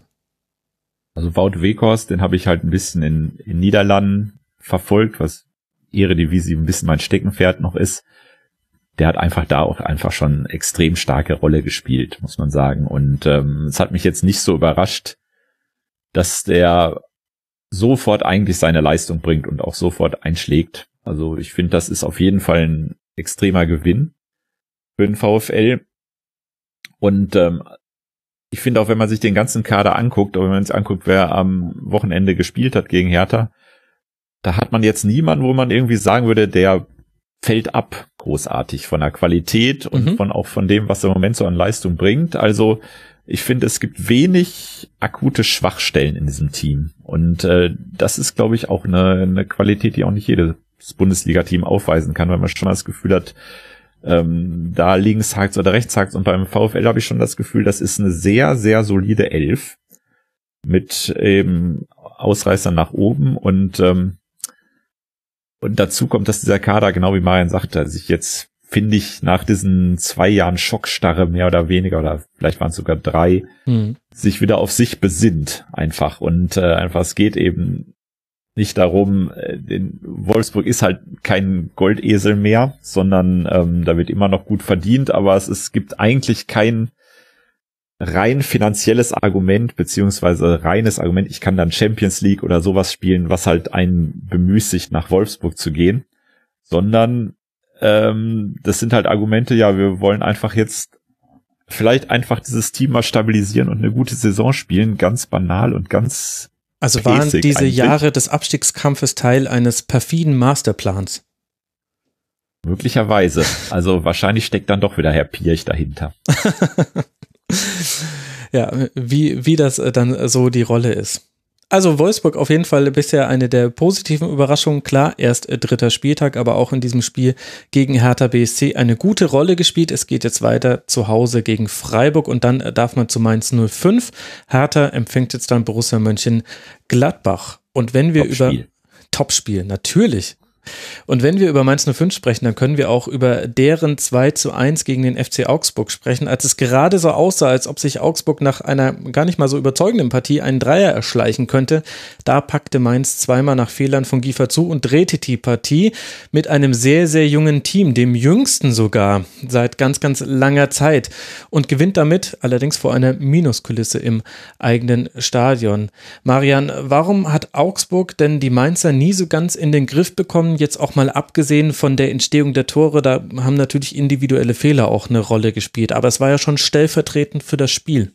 Ja, weil die, weil ich würde sagen, die Mainzer haben das einfach in der Offensive äh, ganz gut gemacht. Also sie haben es immer wieder geschafft, die äh, Augsburger vor Probleme zu stellen und ähm, und ähm, ja, ich habe die Augsburger ja schon gegen äh, Borussia Mönchengladbach gesehen. Sie mhm. sind eben eine Mannschaft, die die viel auch über äh, lange Bälle kommt und dann versucht einfach ihre Power auszuspielen, ihre, ihre Kraft, die sie haben, aber äh, in der Defensive eben nie ganz sicher stehen. Das haben sie schon gegen Gladbach nicht geschafft und das haben sie jetzt eben auch äh, gegen Mainz nicht hundertprozentig geschafft, auch wenn ich den Augsburger Weg trotz allem äh, für sehr respektabel halte, so wie sie das ähm, bis jetzt machen. Ähm, ja, und so war eben auch das Spiel gegen Mainz. Ähm, sie, sie hätten fast gewonnen, aber sie hatten eben defensiv immer wieder leichte Probleme und ähm, am Ende war es dann natürlich auch Pech, dass man ein Spiel noch so, noch so verliert, weil wenn du äh, so spät in Führung gehst, kannst du das natürlich auch gewinnen, das ist klar. Mhm. Ich fand es interessant, Peter, wie Mainz es geschafft hat, über die Flügel Druck zu erzeugen. Also sowohl Martin als auch Brosinski haben echt weit nach vorne geschoben, haben jeweils die Hälfte ihrer Flanken an den Mitspieler gebracht. Vier von acht, das ist ein überragender Wert. Jeder, der den Rasenfunk hört, weiß, wie meine Einstellung zu Flanken ist. Aber wenn man eine 50-prozentige Quote hat, sehr, sehr gerne meine Flanke schlagen. Auf der anderen Seite hatte Augsburg da in den Kopfballduellen auch wirklich Probleme. Aber ich muss sagen, dieses Flügelspiel dann auch mit klaren Zielspielern, also Mateta ist so ein bisschen der, der eine physische Präsenz im gegnerischen Strafraum hat. Man hat jetzt auch Abschlüsse im Strafraum, nicht mehr so wie letzte Saison. Da hatte man nur 5,5 Abschlüsse im 16er, nur Wolfsburg und Hertha waren da schlechter, dafür die meisten Fernschüsse bei Mainz 05. Jetzt diesmal 16 Abschlüsse innerhalb des 16ers, allein in diesem Spiel. Also da hat sich auch was in der Statik bei Mainz 05 im Vergleich zur letzten Saison verändert, finde ich. Mainz war für mich so eine Art Blackbox der Bundesliga vor dieser Saison, weil ich echt eigentlich gar nicht so richtig wusste, wo ich sie hintun sollte und ich habe sie einfach auf einen Absteigerplatz gesetzt. Ähm, und ich muss sagen, ähm, gerade wegen dieser, was du auch angesprochen hast, äh, eine Mannschaft, die relativ wenig Bundesliga-Erfahrung hat, so vom rein individuellen Zusammensetzung, da habe ich gesehen, noch Quaison vorne, habe ich gedacht, das, wie soll denn sowas eigentlich funktionieren? Mainz haben seit Jahren ja immer dieses Problem, eigentlich wer ist derjenige, der die Tore macht. Mhm. Und ähm, da muss ich wirklich sagen, hat das, ja, haben sie, finde ich, aus dieser Not auch bis jetzt eine Tugend gemacht. Also sowohl im ersten Spiel gegen VfB war das, glaube ich, als auch jetzt gegen Augsburg, haben sie dann einfach wirklich auch sehr über die Flügel gegangen sind und auch, ja, dann tatsächlich dieses, dieses gute alte Flankenmittel. Ich habe da übrigens eine ganz andere Meinung. Ich finde eine schöne Flanke, es gibt nichts Schöneres. Ja, wenn, wenn sie schön ist, aber Flanken sind ja. einfach statistisch gesehen so ineffizient, Peter. Ja, es gibt einfach nicht mehr viele gute, die es können. Das, ähm, aber wenn man sie dann sieht, best, wenn sie funktioniert, umso besser. Ja, das stimmt. Und ich muss jetzt schon nach drei Spielen einfach sagen, ja, das ist eine Mannschaft, die mich durchaus total überzeugt hat, die aus ihren Mitteln, die natürlich begrenzt sind, ähm, bis jetzt aus in, in der Heimspielen mit Glück, muss man natürlich in Klammern dazu sagen, dann auch wirklich das Optimum herausgeholt haben. Das sind schon mal auf jeden Fall Punkte, die äh, super phrasenmäßig ihnen wirklich niemand mehr wegnehmen kann. Und äh, sie haben sieben Punkte Vorsprung vor Schalke und Leverkusen. Also ähm, da kann man als Trainer wirklich nur sagen, ja, so viel kann ich nicht falsch gemacht haben. Nee, so viel kann man nicht falsch gemacht haben. Und ich finde es eben interessant, es ist natürlich riskant, mit jungen Spielern ranzugehen, aber die dann zu beobachten, finde ich vor allem als neutraler Beobachter hochinteressant. Und dann hast du eben einen Nia KT, der wirklich inzwischen gute Spiele gemacht hat in der bisherigen Saison auf der Innenverteidigerposition. Man hat gar nicht so sehr gemerkt, dass Bell wegen einer Gehirnerschütterung nicht spielen konnte und Bunger dann sogar noch irgendwann verletzungsbedingt mhm. raus musste. Die Doppelsechs mit Kunde und Riedle Baku, wenn man das mir vor der Saison gesagt hätte und gesagt hätte, Max, was hältst du davon? Hätte ich gesagt, boah, puh, weiß ich jetzt nicht, ob die genügend Körperlichkeit mitbringen, um auf so eine Position zu spielen. Hier in diesem Spiel gegen Augsburg, die allerdings den Zehnerraum auch relativ offen gelassen haben, aber hat das wunderbar funktioniert. Mateta, toll. Quaison hatte ja eine Reihe von Chancen. Der hätte schon früher, früher da auch für Tore auf der Anzeigentafel sorgen können. Also einfach auch interessant, äh, das zu sehen und auch so wieder ein bisschen eine Reminiszenz an frühere Mainzer Mannschaften, wie ich finde. Eben dieser Jugendstil und äh, dass man möchte mutig nach vorne denken und es ist nicht mehr so wie letztes Jahr, dass man das zwar auch irgendwie möchte, aber allein im Spielaufbau so viele Fehler hat, dass man dann in manchen Spielen dann doch lieber den langen Ball ausgepackt hat, um diesen Fehlern zu entgehen. Das sieht man jetzt zwar also, manchmal. Also endet Sandro Schwarz demnächst entweder bei Real Madrid oder Barcelona. Nee, erst bei Borussia nee. Dortmund. Erstmal BVB, genau. Ja, eben. Also erst Dortmund natürlich. Hast du schon eingepreist. Na, ich will es jetzt auch nicht zu groß reden, dritter Dort, Spieltag und so Dortmund weiter. Dortmund ist ja immer nur Zwischenstation. Sprungbrett, ein typischer Sprungbrett. ja, genau, Karrieresprungbrett. Für, für, vor allem für Mario Götze.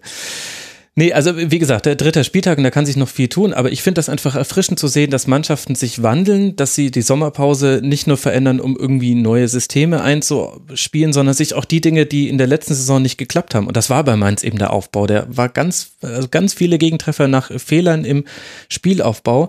Das hat man ganz offensichtlich angegangen. Man baut jetzt immer noch nicht wahnsinnig riskant auf, sehr viel über die Flügel, aber das ist ja völlig okay, wenn du dann, wenn dann die vorderen Burkhardt und Onisivo sind in dem Fall immer so ein bisschen in die Halbrunde eingerückt, deswegen konnten Martin und Prosinski dann hinterlaufen. Das reicht ja vollkommen. Das ist ja, ist ja alles kein Hexenwerk. Finde ich ganz positiv. Marian, was, was wollen wir dann noch über den FC Augsburg äh, verlieren? Die haben da ein Spiel hergegeben, natürlich auch mit Fehlern von Fabian Giefer, deswegen so ein bisschen doppelt bitter, weil mit äh, Lute noch eine zweite Option zur Verfügung stand und sich Manuel Baum erst sehr kurz vor dieser Saison für Giefer entschieden hat. Aber davon abgesehen war es ja dennoch auch kein gutes Spiel vom FC Augsburg. Was hat denn abgesehen von diesen Torwartfehlern noch gefehlt beim FCA? Ja, also in dem Fall definitiv die defensive Stabilität, aber auch irgendwie die offensive Durchschlagskraft, ähm, die sie eigentlich sonst häufig haben. Also ich äh, finde den FC Augsburg prinzipiell eigentlich sehr gut aufgestellt. Sie haben mit Daniel Bayer einen sehr, sehr guten Mittelfeldspieler. Sie haben vorne mit Gregoritsch einen Stürmer, der, der sich, wie ich finde, auch überragend entwickelt hat und ähm, da vorne auch viele Bälle festmacht. André Hahn tut dieser Mannschaft auch gut. Ähm, aber in dem Fall war es irgendwie einfach nicht ihr Spiel. Mir, mir hat vor allen Dingen diese Power gefehlt. Ich finde, Augsburg ist eine Mannschaft, die kommt viel über ihre Power, über ihre mhm. physische Präsenz. Ähm, die muss einfach zu 100% da sein. Und ähm, ja, das hat mir diesmal irgendwie gegen Mainz gefehlt. Trotz allem glaube ich, dass Augsburg auch mit ihrem Trainer ähm, einfach auch in dieser Saison eine passable Rolle spielen wird. Also sie werden glaube ich, nicht gegen den Abstieg kämpfen und dann ist ja für diesen Verein eigentlich schon alles gut. Und äh, ähm, also es, auch das ist so eine Mannschaft, du hast gerade gesagt, Mainz versucht, äh, Fehler abzustellen und sich weiterzuentwickeln. Und ich denke, für den FC Augsburg gilt das auch, die peu à peu immer wieder manchmal vor der Saison so als, ab, als ein möglicher Abstiegskandidat genannt werden, es dann aber doch wieder schaffen, durch richtige Transfers, durch die richtigen taktischen Weiterentwicklungen, es zu schaffen, äh, sich eigentlich sehr, sehr gut zu stabilisieren und äh, irgendwie jetzt auch wirklich ein festes Mitglied der Bundesliga sind und das, glaube ich, auch noch lange sein werden. Also ähm, an sich finde ich die Entwicklung in diesem Verein sehr positiv. Gegen Mainz war es jetzt einfach kein gutes Spiel, muss mhm. man so sagen. Ja. Ja, grundsätzlich höchster Respekt einfach für die Arbeit in Augsburg. Eigentlich wiederholen wir uns dann jedes Mal, wenn wir über Augsburg sprechen, weil wir das dann immer betonen. Ähm, aber es ist einfach auch so. Also genau das, äh, was du sagst. Ich glaube, dass der FC Augsburg, äh, den kann man sich inzwischen schon fast nicht mehr aus der Bundesliga wegdenken.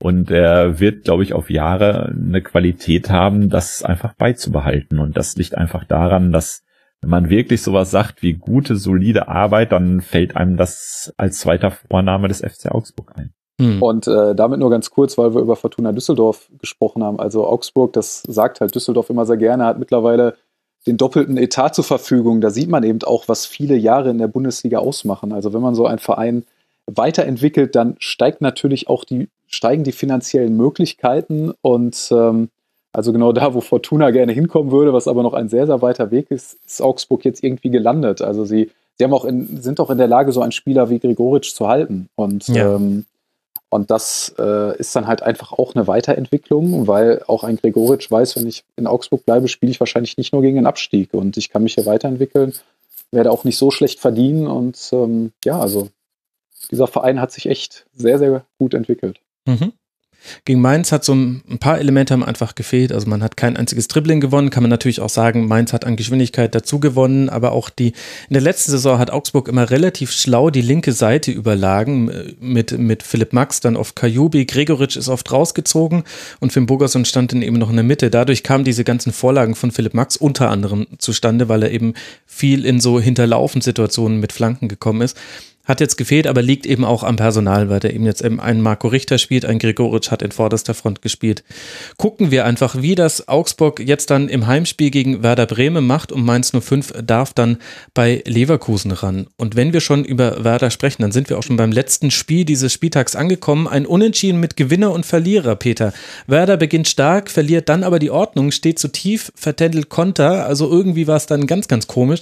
Flo Kofeld hat im, im Nachhinein die 32 32. Minute als den Punkt festgemacht, an dem man die Ordnung verloren hätte. Und so kommt dann der Club in der 92. Minute, 60 Minuten nach dieser ominösen 32. Minute, zum Ausgleich und egalisiert das richtig schöne 1 zu 0 von Eggestein. Und weder das noch das Debüt von Nuri Sahin können dann die Werderaner so richtig im Nachhinein erfreuen. Peter, war das jetzt ein Ausrutscher oder lässt es auf tiefergehende Probleme schließen, wie man da bei Bremen dieses Spiel hergegeben hat? Es war schon sehr rätselhaft, muss ich sagen. Also nach den Erfahrungen des Samstags hätte man eigentlich wissen müssen, dass man dann 1 zu 0 in diesem Spieltag nicht äh, ab der 85. Mhm. Minute noch über die Zeit retten kann. Es ist schon wirklich sehr merkwürdig, weil Kofeld hat ja gesagt, die erste Halbzeit sei das fast das Beste, was er von seiner Mannschaft bisher gesehen habe. Fand ich jetzt auch ein bisschen sehr hoch ins Regal gegriffen, weil ich mhm. finde, Werder hat schon viele gute Spiele so im letzten halben Jahr hingelegt. Aber ähm, das ist ja nicht so umsonst ausgesprochen, so ein, so ein Kompliment. Also da hat schon viel gestimmt. Und ähm, ja, und dass sich dann Spiel dann plötzlich so verändert, eine Statik dermaßen kippt und äh, man vor eigenem Publikum gegen den ersten FC Nürnberg, das muss man ja auch noch dazu sagen, Spiel dermaßen abgibt, ähm, das ist schon sehr, also es ist schon wirklich rätselhaft und möglicherweise hat es was damit zu tun, dass man sich natürlich in Bremen schon auch ein bisschen schon an sich selber berauscht, so in den letzten Wochen, was die Erwartungen angeht. Und dann merkt man, es läuft und man führt 1 zu 0. Mhm. Und ähm, dann kann vielleicht sowas auch mal eintreten, dass man irgendwie so, so ein bisschen auf die Selbstlaufkräfte des Spiels vertraut und dann irgendwann merkt, ach nee, das geht ja gar nicht von alleine und dann ist es natürlich schwierig, das vielleicht nochmal zu ändern im Spiel ähm, weil dann die Dynamik dieses Spiels eine eigene plötzlich, äh, andere plötzlich geworden ist. Grundsätzlich würde ich jetzt deswegen, dass man jetzt beide Heimspiele nicht gewonnen, sondern unentschieden gespielt hat, jetzt noch nicht wieder ins, ins Gegenteil verkehren äh, und diese großen Perspektiven, die dieses Team hat, gleich wieder ähm, absprechen. Ich denke tatsächlich, dass Werder sehr gut funktionieren kann. Mhm aber man muss sich vielleicht von den eigenen Erwartungen ein bisschen frei machen, weil die sind schon sehr offensiv formuliert gewesen und schon sehr selbstbewusst. Ähm, die muss man dann natürlich erfüllen und das ähm, steht dem vielleicht sogar im Moment gerade ein bisschen im Wege. Marian, würdest du da mitgehen bei der Einordnung der Situation in Bremen? Ja, auf jeden Fall. Also zunächst einmal muss man ja vielleicht auch sagen, Bremen hatte auch viele komplizierte Jahre hinter sich. Es ist ja schon einmal ganz gut, dass sie jetzt gefühlt wieder einen Kader und auch einen Trainer haben, wo man wirklich das Gefühl hat, so damit könnte was gehen. Ähm, trotz allem fand ich alle Auftritte von Bremen in dieser Saison bis jetzt noch nicht absolut überzeugend, äh, was aber vielleicht auch zu Beginn ganz normal ist. Interessant fand ich, dass äh, Kofeld dann Nuri Sahin in einer Phase eingewechselt hat, wo eigentlich gerade äh, Bre äh, Bremen große Probleme hat und eigentlich Nuri Sahin in dem Fall niemand ist. Also das haben sie zumindest bei Dortmund gemerkt, mittlerweile nicht mehr jemand ist, der dann in der Lage ist, so ein Spiel im Mittelfeld an sich zu reißen und wirklich dazwischen zu hauen. Eigentlich mhm. ist das ja genau der Grund, warum sie sich bei Dortmund verändert haben.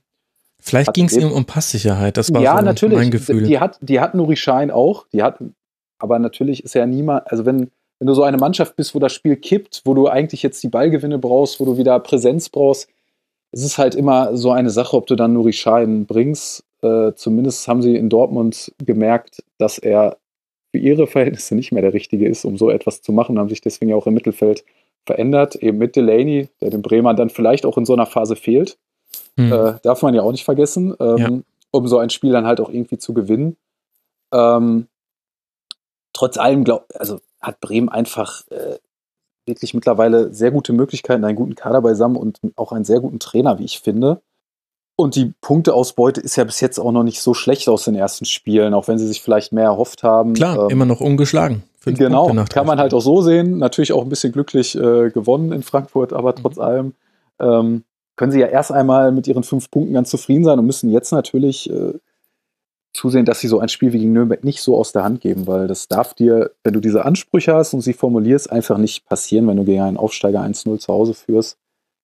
Äh, musst du dieses Spiel sicherer über die Bühne bringen. Du kannst immer mal den Ausgleich kassieren, aber das hatte sich ja wirklich nach und nach äh, angedeutet. Also ja. es war ja, es hat sich ja, das ganze Spiel lief ja darauf hinaus, dass Bremen gleich noch ein Tor kassiert, würde ich so sagen das fand ich eben war das Bemerkenswerte, dass du auch, dass du noch auch noch diesen Warnschuss hattest mit dem nach VRR-Entscheidung wegen abseits zurückgenommenen Ausgleichstreffer vom FCN. Also es hat sich so aufgebaut, dann wurde ein Konter nach dem anderen vertendet. Da hat sich gerade Milo Draschica jetzt nicht gerade berühmt gemacht bei zwei äh, Situationen.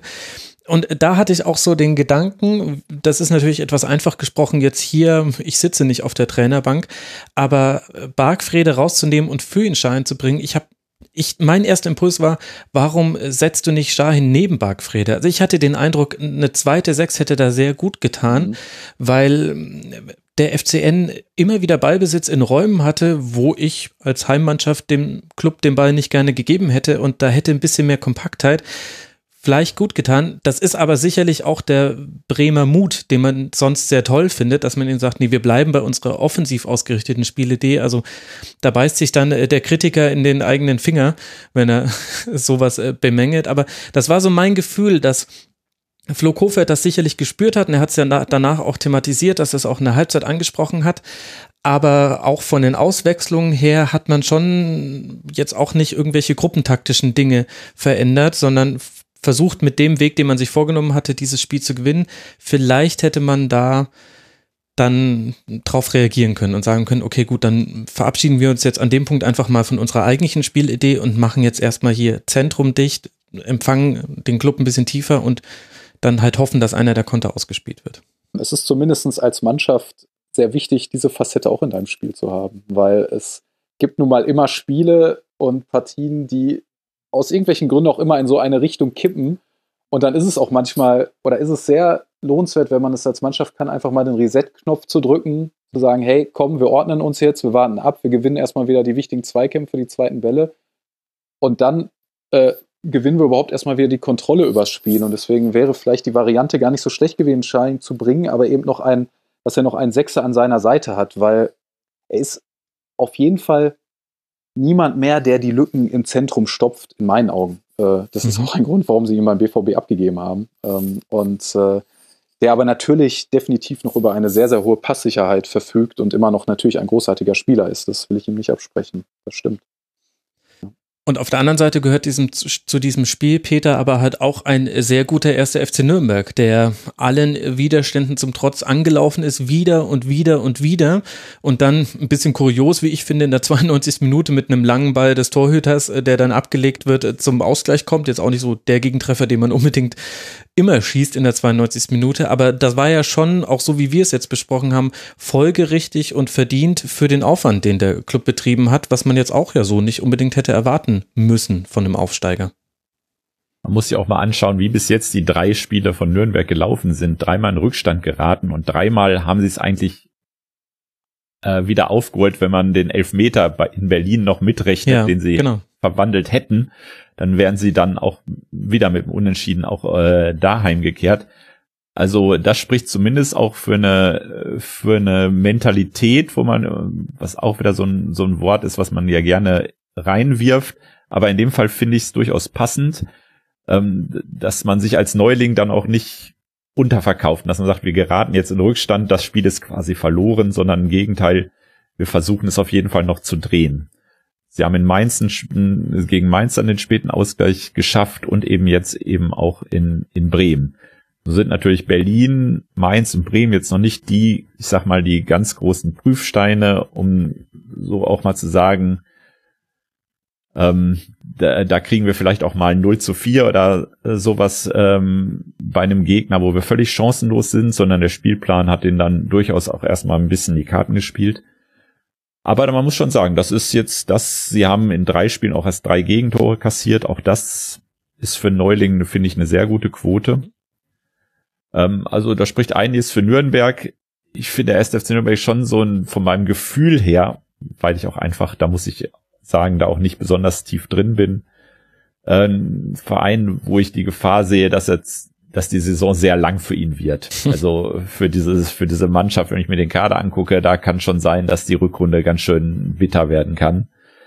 Und deswegen natürlich auch gilt, am Anfang auch Punkte zu sammeln, aber das haben sie bis jetzt gut gemacht. Mhm und ja auch mit einigen Spielern, die einen als jetzt nicht so nahe dran seiender Betrachter überrascht haben. In dem Spiel Matthäus Pereira, auch Valentini wieder eine gute Rolle gespielt, wie ich finde, hinten raus sogar noch die Chance gehabt, vielleicht das 2 zu 1 zu schießen. Kubo hatte da die Schusschance. Ishak, toller Zielspieler, hat ja auch beim Ausgleich eine Rolle gespielt. Also ich finde, Marian, wenn ich das jetzt auch zum Beispiel vergleiche mit Fortuna Düsseldorf, über die wir vorhin gesprochen haben, haben wir es hier mit zwei Aufsteigern zu tun, die im Rahmen ihrer Möglichkeiten äh, sich super auf die erste Liga eingestellt haben. Ob das reicht, das hängt aus ganz, an ganz, ganz vielen Faktoren. Aber man kann jetzt nicht sagen, die wären irgendwie naiv oder blauäugig in diese Saison gegangen.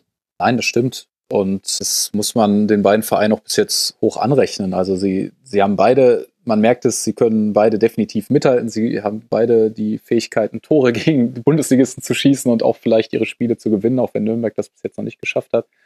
Trotzdem, äh, es klingt immer so ein bisschen abgedroschen, aber es ist nun mal so, für beide Aufsteiger wird eine Saison eigentlich immer sehr, sehr lang, weil, weil es eben auch diese Spiele geben wird für Nürnberg, vielleicht auch mal zwei, drei hintereinander, wo man es nicht schafft, diesen aus, äh, diesen, diese, diesen Rückstand aufzuholen und auch Düsseldorf wird Spiele wie gegen Hoffenheim mal verlieren.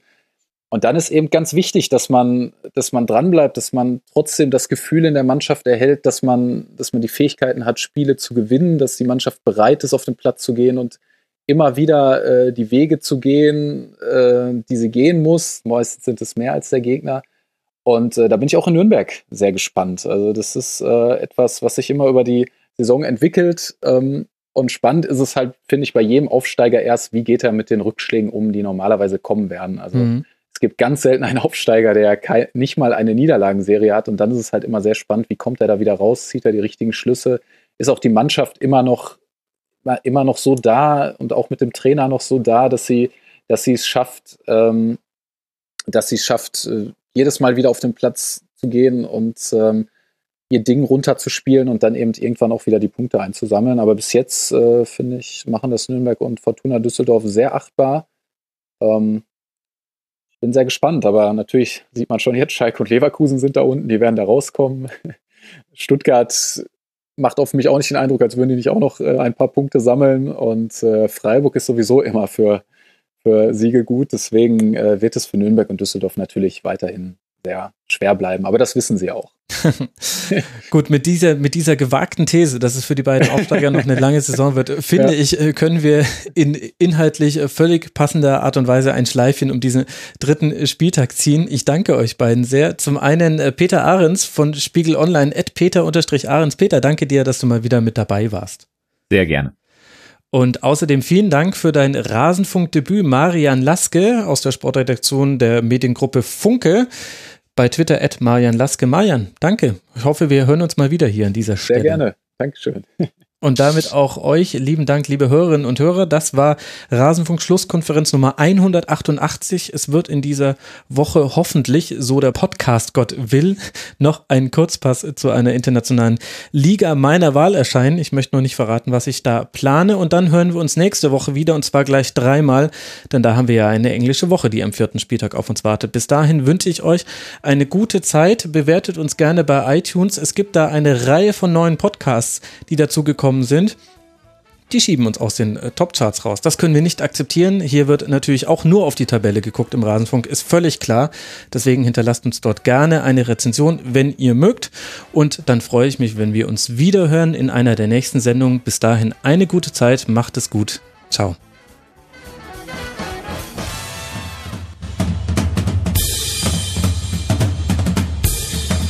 Das war die Rasenfunk-Schlusskonferenz. Wir gehen nun zurück in die angeschlossenen Funkhäuser.